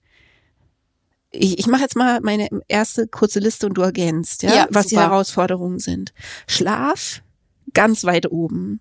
Schlafmangel, zieht einen Rattenschwanz an körperlichen und äh, psychischen Problemen nach sich und ist nicht nur Mangel, sondern auch Verschiebung. Ne? Verschiebung. Das finde ich auch nochmal wichtig. Genau. Äh, dieses, mhm. dass der Schlafrhythmus gestört ist. Mhm. Dadurch, dass ich eventuell so spät auftrete. Mhm, genau. Ja. Und das bringt wiederum hormonelle Verschiebungen mit ja. sich, die den meisten Leuten überhaupt nicht klar sind. Äh, also man kommt hormonell aus dem Tritt auf so Natur, das lässt sich kaum abpuffern weil du ja meistens am nächsten Abend schon wieder die Show mhm. hast. Das heißt, du kommst aus bestimmten, sagen wir mal, hormonellen Ausnahmezuständen faktisch kaum raus. Dann kommt man dadurch zu dem nächsten Punkt, was das ein bisschen abpuffern kann oder ganz gut abpuffern kann, ist zum Beispiel Sport. Also du kannst mit äh, oder Bewegung einfach nur körperlicher äh, Aktivierung kannst du zum Beispiel ziemlich aktiv aktiv deinen Hormonhaushalt auch einfach wieder einigermaßen ins Lot bringen. Ne? Also so, das, das hilft. Das heißt, ein großes Thema ist Bewegung und Sport. Auch was, was auf Tour aber leider nicht so einfach ist, weil die Bedingungen oft auch dem irgendwie entgegenstehen, siehe Gewerbegebiet von Dortmund. So. Hilft ja allgemein auch Stress äh, loszuwerden. Ja? Sich Absolut. zu bewegen. Und da muss ich ja. jetzt nicht Hanteln mit auf Tour nehmen oder ja. irgendwie wissen, mir Laufstrecken raussuchen, sondern es mhm. reicht, wenn ich auch spazieren gehe. Also wenn ich mich erstmal körperlich überhaupt in Bewegung setze. Und das hilft dann wieder mit dem Mangel an Tageslicht.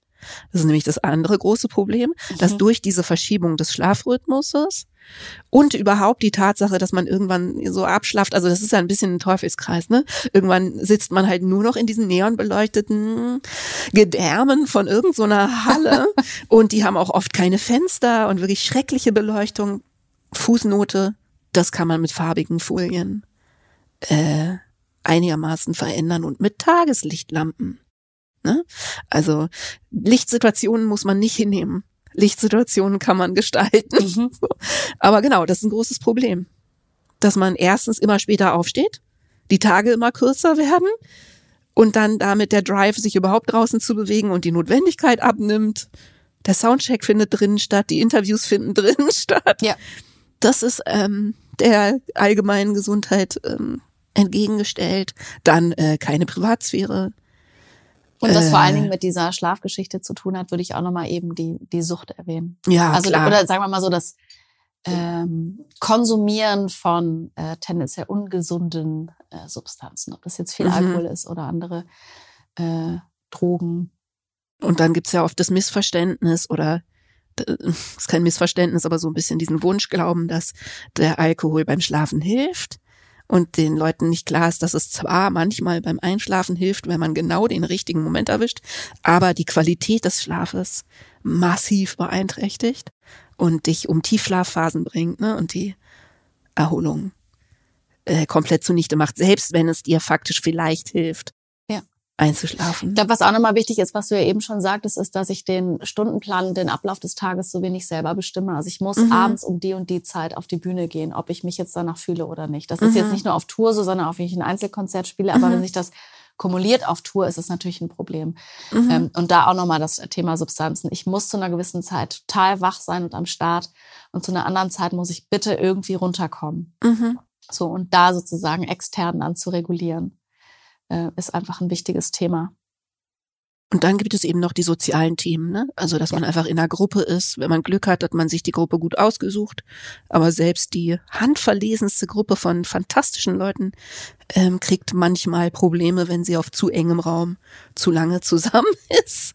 Es ist auch ganz, ganz toll. Ne? Es ist absolut toll. Also du hast ähm, Finde ich übrigens äh, allgemein wichtig. Also Touren ja. hat auch was ganz Tolles und ja. teilweise Magisches. Total. Und wenn man nicht gerade äh, Auftrittsängste hat, äh, mhm. äh, kann man ja auch Shows total genießen. Das mhm. ähm, genau. genau. Für alle, die jetzt zuhören, wir haben ja. natürlich das Thema Probleme. Ja, genau. Aber es gibt auch ganz viele tolle Dinge. Aber vielleicht, also das wollte ich nämlich als letztes eigentlich nochmal mhm. in den Raum stellen, ist ja eigentlich nicht das Touren das Problem, sondern die Abhängigkeit vom Touren. Also die Tatsache, dass du das so viel machen musst, ganz schlicht. Und die finanzielle Abhängigkeit davon. Weil eigentlich Touren als Freizeitkonzept ist ziemlich lustig. Mhm. Weißt du? und ähm, ich liebe das. Ich liebe das auch immer noch und ich vermisse das auch. Mhm. Und ich meine, viele Probleme entstehen tatsächlich eben durch die finanzielle Unwägbarkeit, äh, die entstehen dadurch, dass du mehr Konzerte am Stück spielen musst, als du eigentlich, wenn du es dir selber ausgesucht hättest musst, dass die Tour viel länger ist als irgendwie weniger äh, Off-Days. Weniger Off-Days, weil du es nicht bezahlen kannst. Das heißt, eigentlich kommt man nämlich am Ende, finde ich, zu einem Punkt, wo man überlegen muss.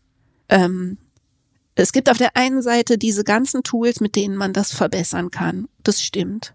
Ne? Es gibt ein Handwerkszeug, es gibt Schlafmasken, es gibt Tageslichtbrillen, kann ich sehr empfehlen. Es gibt Trampoline, es gibt Hula-Hoop-Reifen, es gibt gesunde Ernährung. Es gibt ganz, ganz viele Sachen, an denen man drehen kann. Aber vielleicht muss man halt noch mal einen Schritt zurücktreten. Und dann kommt man wieder dazu, ob man diesen ganzen Beruf in irgendeiner Form anders und neu denken kann, dass man ähm, sich irgendwie dem Kernproblem, nämlich der Abhängigkeit von dem Beruf und von diesem Live-Auftreten und quasi Live-Auftreten über den Durst ähm, sich dem zuwendet, weil das ist ja eigentlich das Problem. Also zum Beispiel, wenn ich zweimal im Jahr drei Wochen auf Tour gehe und dann noch ein paar Festivals spiele, dann ist das sehr lustig. Und dann kommen diese ganzen Probleme trotzdem vor. Und es ist trotzdem eine gute Idee, sich gut aufzustellen. Mhm. Ne? ganz kurz noch ergänzend sagen, mhm. für die Personen, die richtig lange auf Tour sind, wird mhm. es auch nochmal zum Problem, dass sie total losgelöst sind von ihrem sonstigen sozialen Umfeld. Absolut das einfach nochmal mhm. zu benennen. Also es gibt ja wirklich Bands und so, die mhm. wirklich ewig äh, unterwegs sind. Das spielt mhm. eine totale Rolle. Aber das nur nochmal als mhm. Ergänzung, weil wir eben die Liste aufgemacht haben. Und für die Liste noch überhaupt die äh, der Übergang zurück ins zivile Leben. Ja. Und das, das ist ehrlich Tourloch wird auch beschrieben. Ja. Ja, und dann auch die das Geruckel mit Familie. Ja. Äh, die ihren eigenen Groove gefunden hat oder ne, also ähm, und das hat man tatsächlich auch schon nach drei Wochen. Also dafür musste nicht ein halbes Jahr weg gewesen sein oder mhm. siebenmal im Jahr drei Wochen, sondern das reicht. Also das ist einfach schwierig. Ja. Der Kontrast ne, von ja irgendwie zivilem Leben. Also wenn ich dann bei den Kinderladen äh, ähm, Elternabenden meiner Kinder saß, hatte ich manchmal so leicht dissoziative Momente. Was? Und dachte, was? Ja, und da ist der Rhythmus dann auch wieder völlig, also man ist ja wirklich, ja. man fällt aus einer anderen Welt heraus. Mhm. Also die Menschen, die einem vielleicht auch auf den Sack gegangen sind, dann irgendwann mhm. sind ja weg und also mhm. ähm, man ist nicht mehr mit denen im Groove, man hat plötzlich genau die anderen sozialen mhm. Kontakte sind wieder da. Es gibt plötzlich irgendwie Zeiten und vielleicht mhm. auch Langeweilen oder äh, ganz viel zu tun. Also genau, ich glaube, es ist einfach dieser Shift ist wichtig von dieser einen krassen Vereinnahmung, nenne ich das jetzt mal, in der Intensität, ob jetzt positiv oder negativ, in das andere hinein. Und ich finde, diese Vereinnahmung hat für mich auch was ganz Positives. Und ich weiß nicht, es hat bestimmt auch mit äh, dieser ADHS äh, äh, ne, Prägung zu tun sozusagen. Für mich hat es auch was unheimlich Entlastendes auf Tour zu sein. Also auf einer bestimmten Ebene ist es unheimlich einfach. Also es ist unheimlich klar, was passiert. Alles ist auf diesen Abend ausgerichtet.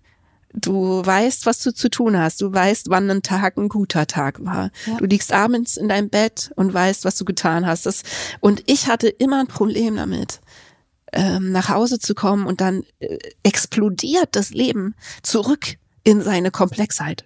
Mhm. Und es du? gibt wieder ganz viele Möglichkeiten, ja. Die Möglichkeiten ja, ja, ja. und die Baustellen und das eine Kind, also das kommt natürlich noch, das, darüber reden wir ja gar nicht erst, wenn man Kinder hat, so, ne? Dann ist noch ein anderer Podcast. Aber kommst du zurück und irgendwie musst dich mit ähm, Logopädie-Terminen beschäftigen und Elternabend und deinen eigenen Arztterminen und der Steuererklärung und äh, dein Mann ist verstimmt, weil du irgendwie nicht ganz so zugewandt warst, wie er sich das gedacht hatte, was auch immer.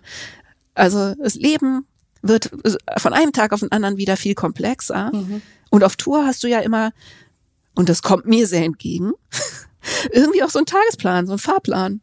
Du hast die Unfreiheit, aber du weißt auch irgendwie, was du zu tun hast. Genau, dieses Vorbestimmte kann auch sehr entlastend sein auf die Ja. Art, ne? Ja, wenn man sich da so reinfallen Weil es ein ganz lässt. explizites Drehbuch gibt, könnte man ja sagen, zu so einem Tag, ja. wie das abläuft und da. Und das, ich genieße das auch sehr. Mhm. Also, ja, also Balance ist definitiv ein Problem und das fand ich auch schön in dem Buch, dass sie das angesprochen haben, dass man damit äh, Geruckel rechnen muss. Und zum Beispiel, wenn man es sich traut, seiner Familie gegenüber, zum Beispiel Pufferzonen einbaut ne? oder wenn äh, die Familie das mitmacht. Aber eigentlich, das fällt einem unheimlich schwer. Mir ist es wahnsinnig schwer gefallen und ich habe es ganz spät erst angefangen, dass ich manchmal nach Natur einen Puffertag in einem Hotel drangehangen mhm. habe. Das ist ganz große Überwindung. Du warst schon drei Wochen weg von deiner Familie und dann noch zu sagen, ey, ich brauche einen Tag ganz alleine auf einem Hotelzimmer. Oder um diesen Übergang zu gestalten, ne? Ja. ja um irgendwie mich ein ganz kleines bisschen auszurichten. So, genau. Und da, das ist aber quasi ein, vielleicht meine Abschlussfrage. Haben wir, hast du eine Vision, äh, an was für Stellschrauben man vielleicht etwas grundsätzlicher drehen könnte, um das Grundproblem zu adressieren, dieser Abhängigkeit und des Drucks? Weil im Prinzip, mhm. wenn da weniger Druck drauf wäre, dass man das muss, und dass man es so viel machen muss und dass ganz viele Leute kommen müssen, dann würde ganz schön viel Spaß übrig bleiben. Ich finde, es ist, also ich weiß gar nicht, ob man diese Frage so klar beantworten kann, weil du hast ja, also es gilt ja zum Beispiel in meinem Beruf auch immer, ich arbeite ja mit den Personen. Mhm. Und es gibt immer strukturelle Einflüsse, mhm. die ich und die Person erstmal im, im ersten Schritt nicht beeinflussen kann. Das heißt, mhm. man muss sich immer angucken, was sozusagen der Spielraum dessen, wo ich wirksam werden kann. Mhm. Was natürlich überhaupt nicht bedeutet, dass äh, gerade in der Musikbranche es sehr viele Strukturen gibt, die tendenziell eben diese Belastungsfaktoren sind. Das heißt, man mhm. muss es immer zusammendenken, das finde ich total richtig. Frage ist jetzt ja so ein bisschen, wo man da ansetzt. Also, um jetzt mal gar nicht so in die Riesenstrukturen reinzugehen, glaube ich, dass man doch auch an vielen Stellen nochmal Unnötiges wegnehmen kann. Mhm. Also ich glaube, dass, wenn wir jetzt von Druck sprechen, wenn man vergleicht, welchen, welcher Druck kommuniziert wird, der eigentlich gar nicht so doll ist mhm. und welcher Druck empfunden wird, der vielleicht noch nicht mal kommuniziert ja, wird, ja. Ähm, da glaube ich, kann man schon echt was verändern. Mhm. Klar, was ich meine. Mhm. Also und da muss ich jetzt an der Struktur selber noch gar nicht mhm. rütteln. Mhm. Ja. Äh, da gehört auch was so Dinge zu, an, also welche, welche Dinge werden so wichtig genommen. Mhm. Ja. Äh, was wird kommuniziert an du musst oder das mhm. muss jetzt so sein? Was ist mhm. eigentlich prioritär? Und was ist es gar nicht so sehr? Mhm. Ähm, ich glaube, dass man am Thema Kommunikation erstmal ganz gut auch schon was verändern kann. Ähm, und was die großen Strukturen angeht, ich weiß nicht, ich weiß nicht, was sind deine Gedanken dazu? Also es, wenn man eben denkt, dass es auch viel einfach um Wirtschaftlichkeit geht, mhm. ähm, was ist machbar? Also klar, muss man sich auch überlegen, wer verdient an welcher Stelle und mhm. an welcher Stelle ist was wie angemessen. Mhm. Das gilt sowieso.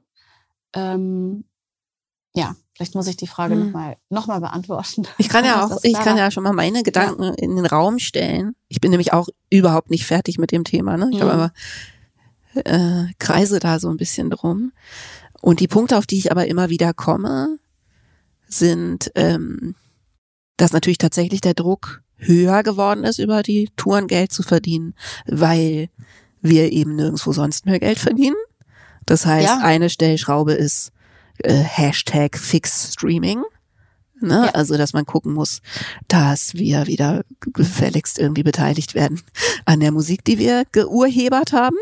Äh, was aber natürlich jetzt zum Beispiel Leuten, die äh, eben Bassistin in einer Band sind, dann noch nicht besonders viel weiterhelfen würde. Also, dass wir, da ist es jetzt sehr aus meiner Perspektive gesprochen, ne? Mhm. Aber das würde natürlich helfen. Also wenn wir einfach wieder Geld verdienen würden an irgendwelchen Stellen, die nicht so wahnsinnig eng damit verbunden sind, dass wir uns erstens die ganze Zeit promoten müssen, wie bescheuert, und zweitens äh, die ganze Zeit sichtbar sein müssen. Da sind wir wieder bei Social ja. Media. Und ähm, eben die ganze Zeit auf Tour sein müssen, weil es, wenn es gut geht und wir nicht aus Versehen 10.000 Euro draufzahlen, die einzige Möglichkeit ist, noch irgendwie Geld zu verdienen, was aber leider halt eine hohe Wette ist, die ja. unheimlich oft schief Bin ich geht. total bei dir. Mhm. Ne, das ist so das erste, was mir einfällt. Dann bei mir, aber das ist jetzt einfach sehr, ist ja auch sehr politisch und so. Also ich bin äh, Anhängerin von Grundeinkommensideen, äh, gerade auch aus so einer Künstlerinnenperspektive ähm, wo ich denke, wenn eine Gesellschaft äh, eine Wertschätzung hat für ne, äh, Kunst und die Leute, die sie machen, dann könnte das ein Ansatz sein, dass ähm, eine gewisse Art, also eine gewisse Form von existenzieller Bedrohung einfach ähm, abgemildert ist. So, das würde, glaube ich, sehr viel tolle Kunst ermöglichen. So, das ist aber jetzt ein ganz spezieller Gedanke und ich weiß auch, was es für Argumente dagegen gibt und da muss ich, glaube ich, einen ganzen Podcast zu machen. Ähm. Ja, aber was ich wichtig finde, weil da war ich jetzt, ich war, mhm. glaube ich, viel komplizierter da irgendwie drumherum mhm. gedacht. Aber klar, dieses Thema ähm, finanzielle Absicherung. Also mhm. was kann ich mir erlauben, frei zu entscheiden und zu tun? Wie, wie, viel Druck muss ich mir machen, wenn irgendwie klar ist, ist so eine Art Grundsicherung ist da. Mhm ja. Und mhm. ich verdiene etwas durch zum Beispiel meine Musik und nicht nur durchs Touren. Mhm. Ähm, das nimmt ganz viel Druck raus, mhm. unbedingt. Mir fällt nur dazu ein, ähm, ich weiß, äh, ein Freund von mir ist Schauspieler in Frankreich und die haben so ein System, dass du, wenn du so und so viel arbeitest, slash verdienst im Jahr, mhm. zahlst du irgendwie was ein und das erwirkt dann, dass du dich praktisch finanziell absicherst für einen gewissen Zeitraum, falls du arbeitssuchend bist. Mhm. Und mhm. das dachte ich, das wäre auf das äh, Musiksystem auch interessant zu übertragen. Ne? Das mhm. ist dann nicht, dass ich jeden Monat eine Grundsicherung bekomme, mhm. aber das klar ist, wenn ich so und so viel Geld mit meiner Musik erwirtschafte, mhm. dann kriege ich in Monaten, wo es nicht so gut läuft oder ich nichts mache oder nichts verdiene, nichts, ja, mache, super nichts verdiene, kriege ich dann sozusagen wie so eine Art Grundsicherung ausgezahlt. Also da über Systeme nachzudenken, macht total Sinn, finde ich auch. Und dann gibt's natürlich noch das Thema Förderung wo ich, ähm, also es gibt ja tolle Förderungen in, in Deutschland, aber was ich jetzt mitgekriegt habe, also mein Mann produziert jetzt schon zum zweiten Mal eine Künstlerin aus der Schweiz. Und ich meine, klar, die haben sehr, sehr viel Geld. Ähm, aber was mir da aufgefallen ist, ist, dass es nicht nur mehr Geld gibt in diesen Förderungen, sondern dass die auch zum Teil wirklich drastisch viel barrierefreier sind im Sinne von unkomplizierter zu beantragen. Und dass wiederum die deutschen Förderungen, wo ich mitgekriegt habe, dass Leute sich bewerben, manchmal so komplex zu beantragen sind und so viele Bedingungen haben, dass ich finde, dass es Leute ausschließt, die sowas einfach nicht so gut können, was bei Musikern immer mal vorkommt. Ja. So, ne?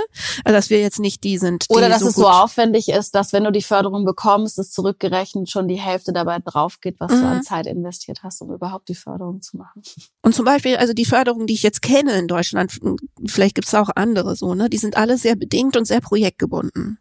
Ja. Ne? Du musst immer nachweisen, dass du das und das Projekt damit machen möchtest und dass das so und so aussichtsreich in irgendeiner Form ist. So, ne? Und zum Beispiel diese Schweizer Künstlerin, die hatte eine Förderung bekommen.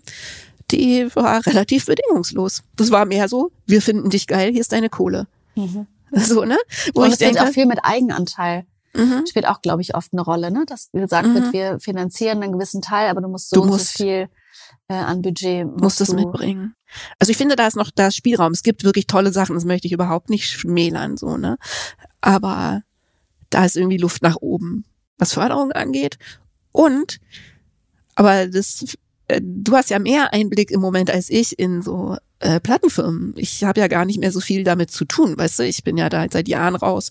Aber manchmal überlege ich, ob so bei der Budgetverteilung einfach noch ein größerer Schwerpunkt auch auf Tour-Support sein könnte.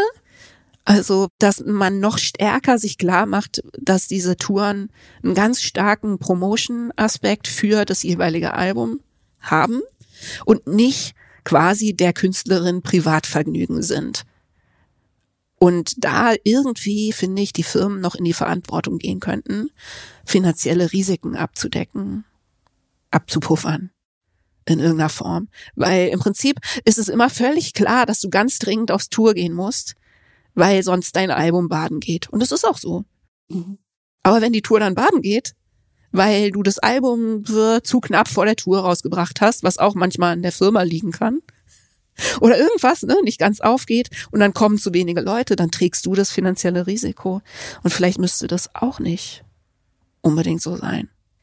Da habe ich ehrlich gesagt keinen Einblick, ähm, mhm. wie da die finanziellen Verteilungen sind. Oder auch die Motivation, ähm, ich mein, Schwerpunkte zu legen. Klar, Aber es gibt irgendwie Budgets und äh, wenn du das da reinsteckst, steckst du es woanders nicht rein und so, das ist auch klar, ne?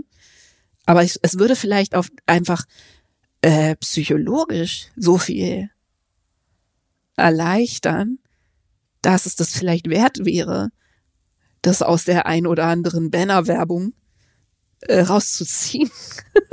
weiß ich nicht. Oder äh, Alexanderplatz-Plakatierung, was weiß ich. Also mir ist auch klar, dass nicht mehr Geld ähm, gedruckt werden kann pro Band. Aber sich das einfach zu überlegen, was das für eine Band bedeutet, wenn das nicht mehr so eng verknüpft wäre. Ich finde an der Stelle aber interessant, und das erlebe ich auch ganz oft auf der anderen Seite, also im mhm. Industrieteil, dieses, wenn das Ergebnis aber doch stimmt, mhm. dann kann man ja irgendwie dabei bleiben, wie man es bis jetzt gemacht hat. Mhm. Und nicht zu sehen, dass sozusagen der Weg dahin, dass von mir aus ein Ergebnis stimmt, aber weil so viel Druck drauf liegt, ja. Mhm. Also jetzt mal übersetzt für Leute, die in der Industrie arbeiten, mhm. sowas wie, ähm, wenn ich jetzt mich hier krank melde oder zusammenklappe, dann findet ein Festival nicht statt. Mhm. Ja. ja. Da überlege ich mir dreimal, äh, mhm. ob ich das mache. Ähm, da finde ich, das haben wir noch, haben wir noch gar nicht drüber gesprochen, also zum Beispiel die extreme Loyalität auch. Ich möchte es mal gar nicht mhm. als Abhängigkeit betiteln, sondern Loyalität. Mhm. Ich und mein Team, ich und meine Band. Ich werde Absolut. nicht die Person sein, die die anderen im Stich mhm. lässt oder die dafür sorgt, dass die mehr zu tun haben oder mhm. dass die jetzt kein Geld verdienen oder was auch immer. Ja. Ähm, dass das in dieser Bubble auch so, also das ist ja was total Schönes. Es mhm. hat was familiäres, was sehr gebundenes. Mhm. Ne? Man rudelt sich sozusagen mit seinesgleichen. Ja. Auch durchaus vielleicht den heilenden Aspekt. Aber es hat eben auch die andere Seite der Medaille, dass an Stellen, wo ich kritisch ähm, etwas gegenüberstehe oder zum Beispiel sage, für mich ist hier eine Grenze erreicht, zum mhm. Beispiel gesundheitlich, hier mache ich jetzt nicht weiter und ich warte nicht, bis ich umfalle, mhm. Äh, sondern ich sage vorher schon Stopp. Das ist für manche auch aus diesem Aspekt total schwierig Fast umzusetzen, weil sie wissen, wenn mhm. ich eine Grenze ziehe, heißt das für die mhm. Personen, die mir lieb sind, mhm. ähm, dass die über ihre Grenzen noch weiter hinaus müssen. Absolut. Ja. Ähm, also man trägt, man trägt eine unheimliche Last einfach, ne? Man ja, und also die Frage auch nach Veränderung, wenn ich jetzt ständig anzapfe, meine Loyalität und dadurch vielleicht auch meine Motivation, über meine Grenze zu gehen. Mhm. Das Ergebnis stimmt dann immer irgendwie. Und ja. ich gucke mir aber immer nur das Ergebnis an, nämlich Tour hat geklappt, Festival hat geklappt, was Passt auch immer doch. hat geklappt. Ja. Ich gucke mir nicht den Weg an, was da alles passiert. Mhm. Ähm, dann gehe ich davon aus, dass man irgendwie langfristig da auch ähm, ja. sozusagen in die Röhre guckt. Ja. Aber da mangelt es, finde ich, oft an dem Verständnis zu sagen, ja, das Ergebnis ist auch immer noch so, wie wir es haben wollen. Mhm, der Preis ähm, ist zu hoch. Aber der Preis ist zu hoch. Ja. Und deswegen ähm, möchte ich, dass das Ergebnis weiterhin ja. stimmt. Aber ich gucke mir an, was ja. da auf dem Weg passiert. Und da muss Veränderung passieren. Und ich finde, das ist noch zu wenig der Fall. Und ja. wenn wir jetzt meine Hierarchien oder Verantwortlichkeiten im Business denken, sind das einfach Dinge, die von oben gemacht werden müssen. Mhm. Ich kann nicht als Band oder mitarbeitende Person sagen, und ich bin jetzt diejenige, die hier heroisch die Grenze mhm. zieht, äh, damit zurechtkommen muss, alle anderen im Stich zu lassen, mhm. sage ich mal, nur damit ich äh, sozusagen, damit ich gehört werde. Und da kommen wir wieder zum Anfang zurück, wo wir gesagt haben, man begibt sich mit was ganz Zerbrechlichem in einen ultrakapitalistischen Kontext und wo wir gesagt haben, dieses Business ist selbst im Vergleich zu anderen großen Businesses ganz schön auf Kurzfristigkeit ausgelegt. Auch wenn jeder, den du ansprichst, sagen würde, äh, nein, Nachhaltigkeit, Künstleraufbau, Künstlerkarriere und so. Aber ich glaube, das Bild ist trotzdem immer noch, also was da drunter liegt, ist immer noch dass sozusagen eine wirklich nachhaltige Karriere eigentlich nicht eingebaut ist in das System. Weißt du, wie ich meine? Ja, und es gibt auch Obwohl noch die, die Glaubenssätze, ich hoffe, dass sich das verändert, es gibt aber noch die Glaubenssätze, naja, ähm, wer nicht dafür gemacht ist, der mhm. ist ja falsch. Nur die Harten kommen in Garten. So ungefähr, ne? Mhm. Also wenn du das nicht durchhältst, dann hast du hier nichts verloren. Ja. Das weicht sich auf, möchte ich mhm. darauf hinweisen, aber trotzdem, ja, es ist mir irgendwie nochmal wichtig zu sagen, dass es da in den sozusagen strukturellen Hierarchien auch oder in den, in mhm. den Verantwortlichkeiten, die eher strukturell anzuschauen sind, einfach äh, Leute geben muss, die sagen,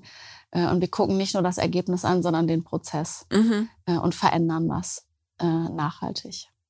Und ich glaube, dass man da wiederum durch so Aufklärungsarbeit, wie du sie machst, auch unheimlich viel erreichen kann, weil ich habe die Erfahrung gemacht, dass in den Plattenfirmen, mit denen ich gearbeitet habe, total viele tolle Leute saßen und auch echte Musikfans Ne? Also äh, Leute, die einfach ein Organisationstalent haben oder ein Marketingtalent haben, aber Musikfans auch schon immer sind. Und ähm, ich habe da unheimlich viele Leute unheimlich gerne gemocht und habe aber auch immer so eine Gespaltenheit wahrgenommen, dass sie irgendwie dann immer so halb ironisch sagen, dass sie ja eigentlich die Bösen sind. Also auch in der Selbstwahrnehmung ist irgendwie was schief. Also das ist auch nochmal einen ganzen Podcast wert, ne? Also wie man sich fühlt, wenn man auf der Seite des Businesses arbeitet. Aber ich glaube, wenn die Leute das wüssten, also mehr Einblick noch hätten in die tatsächlichen Umstände des über vier Jahre oder zehn Jahre gesehenen Arbeits- und Lebensalltags ihrer Schützlinge, ja irgendwie auch, ne?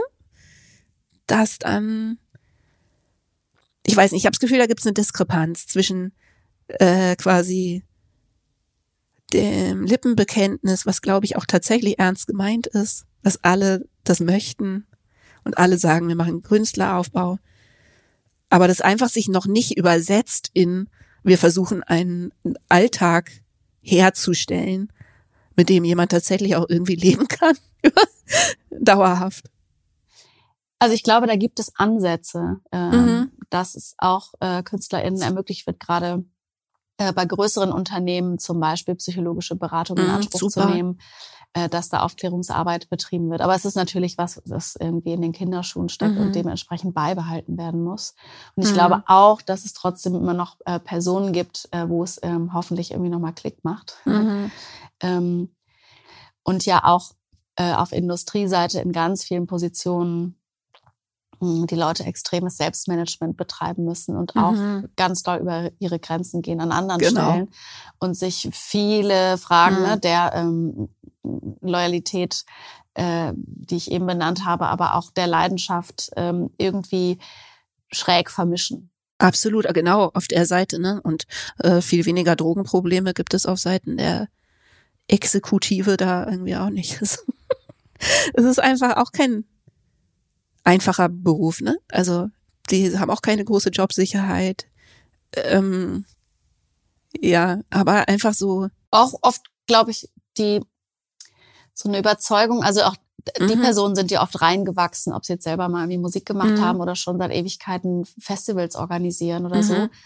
Ähm, also ich glaube, diese, dieser identifizierende Anteil ist hat was Ähnliches. Mhm. Äh, und ich glaube, es gibt auch viele Personen dort, die sagen, also wenn ich hier nicht arbeiten würde, dann wüsste ich gar nicht, wo sonst. Wohin? Mhm. Ja, ich, ich Kann muss hier unter diesen mhm. Leuten sein, unter diesen Peers, unter diesen mhm. Freaks oder irgendwie ja. Ja, diese Art von Menschen. ich wüsste gar nicht, ob ich mich zu anders zugehörig fühle. Ja. Und es wäre irgendwie so schön, wenn man sagt, also das ist ja was sehr Spezielles in dieser Branche, mhm. was ganz Wertvolles irgendwie auch, mhm. ja.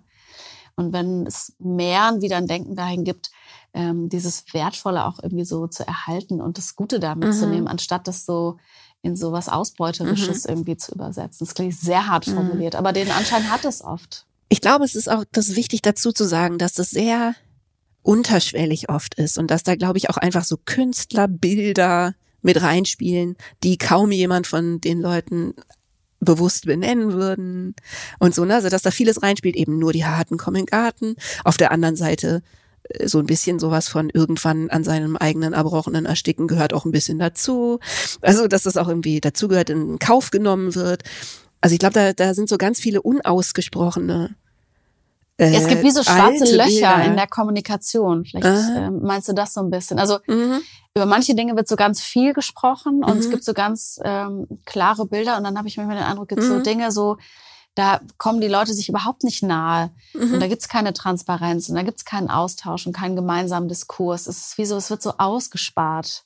Mhm. Und es wird so drumherum getänzelt. Ähm, und ich, deswegen hänge ich da auch so dran, hast du vielleicht schon gemerkt, dass man mhm. denkt, also es ist jetzt nicht, die Leute sind nicht auf verlorenen Posten oder so. Nee, überhaupt sondern nicht. Mhm. ich glaube, es gibt so ein paar Stellschrauben, ähm, wo echt viel passieren könnte, aber es muss irgendwie, die Leute müssen so ein bisschen drauf gestoßen werden. Mhm. Ja?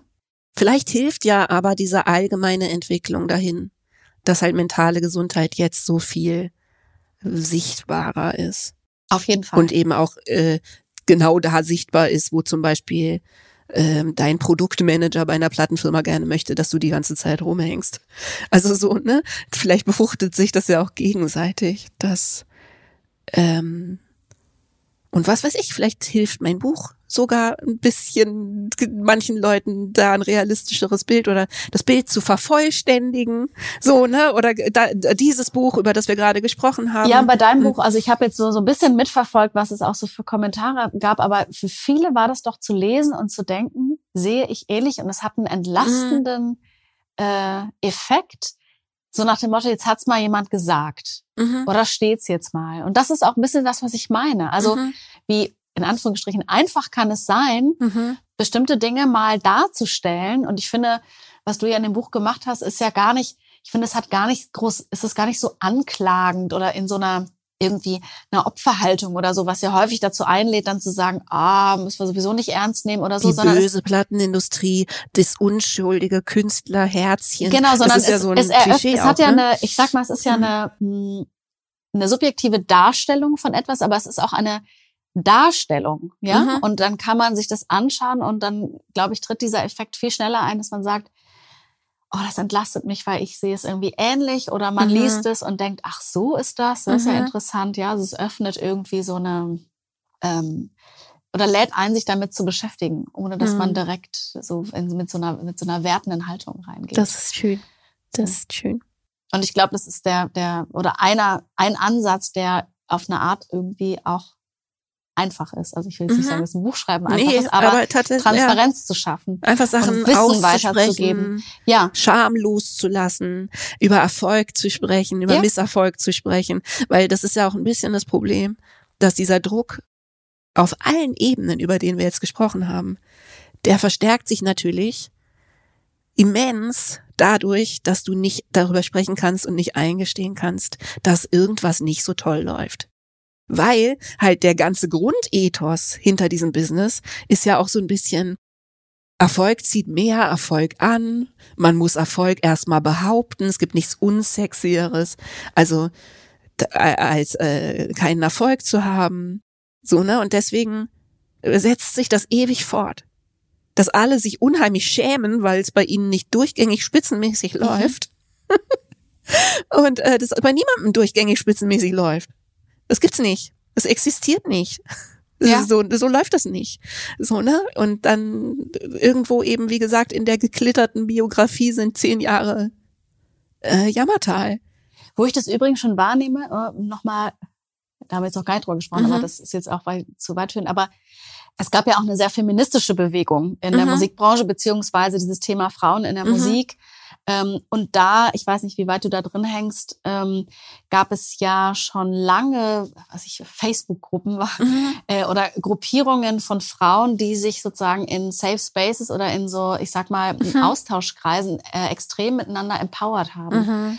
Und ähm, das fand ich etwas total Sinnvolles, Wohltuendes, Niedrigschwelliges. Mhm. Ähm, was bei zumindest den Künstlerinnen, mit denen ich mhm. Kontakt habe, ganz viel aus, also äh, mhm. ganz viel erwirkt hat. Und das ist, finde ich, auch übertragbar auf diesen Teil mentale Gesundheit. Also mhm. Räume zu etablieren, wo ich mich austauschen kann mit mhm. äh, Gleichgesinnten. Und das muss doch nicht mal heißen, dass man äh, ähnlich belastet ist oder so, aber Leuten, die sagen, ich gebe diesem Thema irgendwie Raum und das ist mhm. wichtig für mich. Und ähm, das wäre so ein bisschen mein Wunsch auch, dass ich das zum Beispiel, äh, dass sich das sozusagen etabliert. Ob ich das jetzt in meiner mhm. Band mache und mit meiner Travel Party oder mhm. in meinem sozusagen Management-Konstrukt mhm. oder ob ich sage, mhm. na ja, ich weiß nicht, ob ich da die richtigen, äh, auf die richtigen Ohren stoße, na, dann suche ich mhm. mir doch andere KünstlerInnen raus, wo ich sage, mhm. da gibt's irgendwie einen Raum dafür, ja. Ja, und das wird ja immer spezifischer, ne? dass das dann Leute mit Rassismuserfahrung sind, die sich irgendwie zusammentun, ja. darüber sprechen, weil das haben wir ja noch gar nicht besprochen, ne, dass irgendwie quasi ähm, einer Minderheit anzugehören oder eine Frau zu sein, äh, ja. diese ganzen Themen enorm zuspitzt. Also inwieweit Diskriminierung yeah. äh, einen Einfluss auf die mentale Gesundheit hat, mhm. ist auch ein Riesenthema. Ja, und da, genau, also dass all diese Themen, die wir besprochen haben, ähm, nochmal ganz spezielle Auswirkungen haben, wenn du dazu noch äh, ja diskriminiert wirst und nochmal eine ordentliche Portion extra Probleme oben drauf kriegst. Und dafür reicht es leider auch einfach, äh, eine Frau zu sein. Und da ist dieses Business tatsächlich auch ähm, erstaunlich vielen anderen großen Businesses hinterher. Ja. Immer noch. Insofern, ja, und da gibt's ganz tolle Bewegungen und ähm, Godspeed to you. Godspeed to us.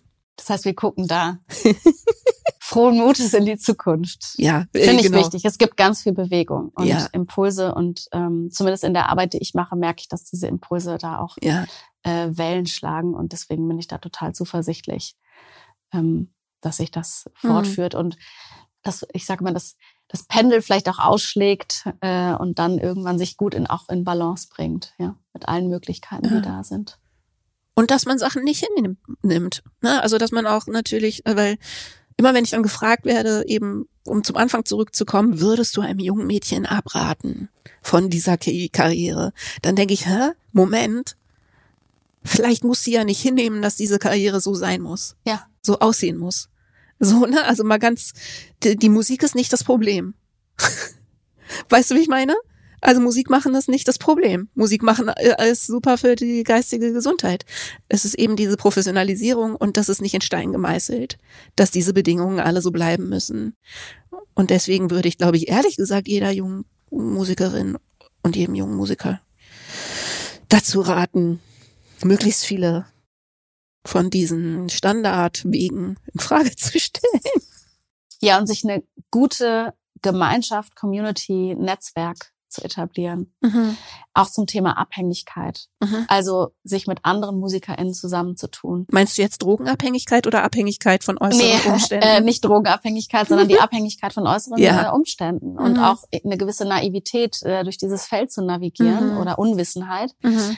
Ähm, das würde ich immer raten, sagen, such dir Leute, ähm, die dein Safe Space sind, wo du diese mhm. Dinge besprechen kannst, ähm, wo die irgendwie einen Platz haben und äh, auch wertfrei angenommen werden können. Und jetzt nicht im Sinne von, das darf ich nicht sagen, weil die Person ist ja auch eine Konkurrentin oder ein Konkurrent. Das würde ich total empfehlen von Anfang an. Das ist doch ein wunderbares Schlusswort. Und vielleicht, ich würde sagen, wir, äh, du schickst mir noch ein paar Links. Ja. Und ich, ich sammle noch ein paar Links, vielleicht Buchempfehlungen Links, oder Links, tolle Links. Leute, denen man folgen kann. Oder, und wir machen so ein bisschen in den Show Notes einfach. Ähm, ja. Es gibt im Internet viele interessante Podcasts und Artikel und mhm. Forschung. Das wäre ganz die toll, man so ein bisschen finden ein bisschen, muss, aber ja. das äh, ist sicherlich interessant für Leute. Mhm. Ja, das wäre ganz, ganz toll, wenn du das vielleicht noch uns ein bisschen was schicken könntest. Und ich habe gerade überlegt, dass ich auf Patreon ähm, für die Patrons, die diesen Podcast ja bezahlen, äh, vielleicht noch mal eine kleine Mini-Folge mache mit meinen ganzen Tour-Hacks. Weißt du? Unbedingt. Also mit den ganzen Sachen, die ich mir ja, aus der die Not Tipps haben wir heraus heute, genau, haben wir so ein paar gesagt. Ähm, äh, ja, stell das doch zusammen. und vielleicht kannst du auch sogar noch welche. Du kannst ja, mir eine gerade auch schicken. gedacht. Ja, das können wir sehr gerne machen. Oder so. Uh, Cliffhanger. Toll. Sehr gut. Wunderschön. Vielen, vielen, vielen Dank. Ich glaube, ich hoffe, wir sind nicht deprimiert, sondern nur schlauer. Ich bin überhaupt nicht deprimiert. Nein, ich auch nicht. Ich fand es ein sehr schönes Gespräch. Ich hoffe, die Leute, die zugehört haben, sind auch nicht deprimiert. Nein, wir sind höchstens rebellisch. Ja. Das heißt genau deprimiert genug.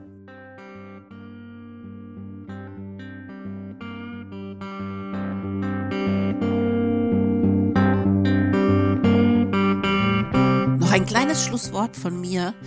Ich habe ja eine ganz persönliche Lösung für mich gefunden. Relativ viele von diesen Stressoren, die wir gerade besprochen haben, für mich abzumildern, indem ich mich einfach aus dem, sagen wir mal, konventionellen Musikbusiness zurückgezogen habe und den Schwerpunkt aller meiner künstlerischen Aktivitäten zu Patreon verlagert habe. Also bin ich jetzt eine Crowd-basierte Künstlerin. Das heißt, meine Fans unterstützen mich direkt und sind direkt mit mir als Community in Kontakt. Und wir machen einfach ein bisschen unser eigenes Ding in einer sehr, sehr, sehr netten Ecke des Internets. Und diese Community unterstützt und bezahlt unter anderem auch diesen Podcast. Das heißt, falls ihr das interessant findet, mit mir noch weiter über Kreativität nachzudenken und über Kunst und den Künstlerinnenberuf, dann kommt doch mit rüber. Es ist sehr schön da. www.patreon.com slash Judith Holofernes www.patreon.com slash Judith Holofernes und wenn ihr dann danach oder davor noch mehr von meinen eigenen Erzählungen aus dem Musikerinnenleben und diesem Business und meiner persönlichen Geschichte mit Wir sind Helden und aber vor allem nach Wir sind Helden erfahren wollt, dann könnt ihr natürlich mein Buch lesen, Die Träume anderer Leute, wo ich mich ganz viel auseinandergesetzt habe mit Druck und mit Erfolg und Misserfolg und überhaupt den Bedingungen der Bedingtheit dieses Lebensentwurfs und ein bisschen erzähle, wie ich darin in all dem meinen eigenen Weg gefunden habe. Einen Weg, der mich jetzt gerade ziemlich mobsfidel sein lässt. Ich bin kein Wrack. Ich bin eine Havarie.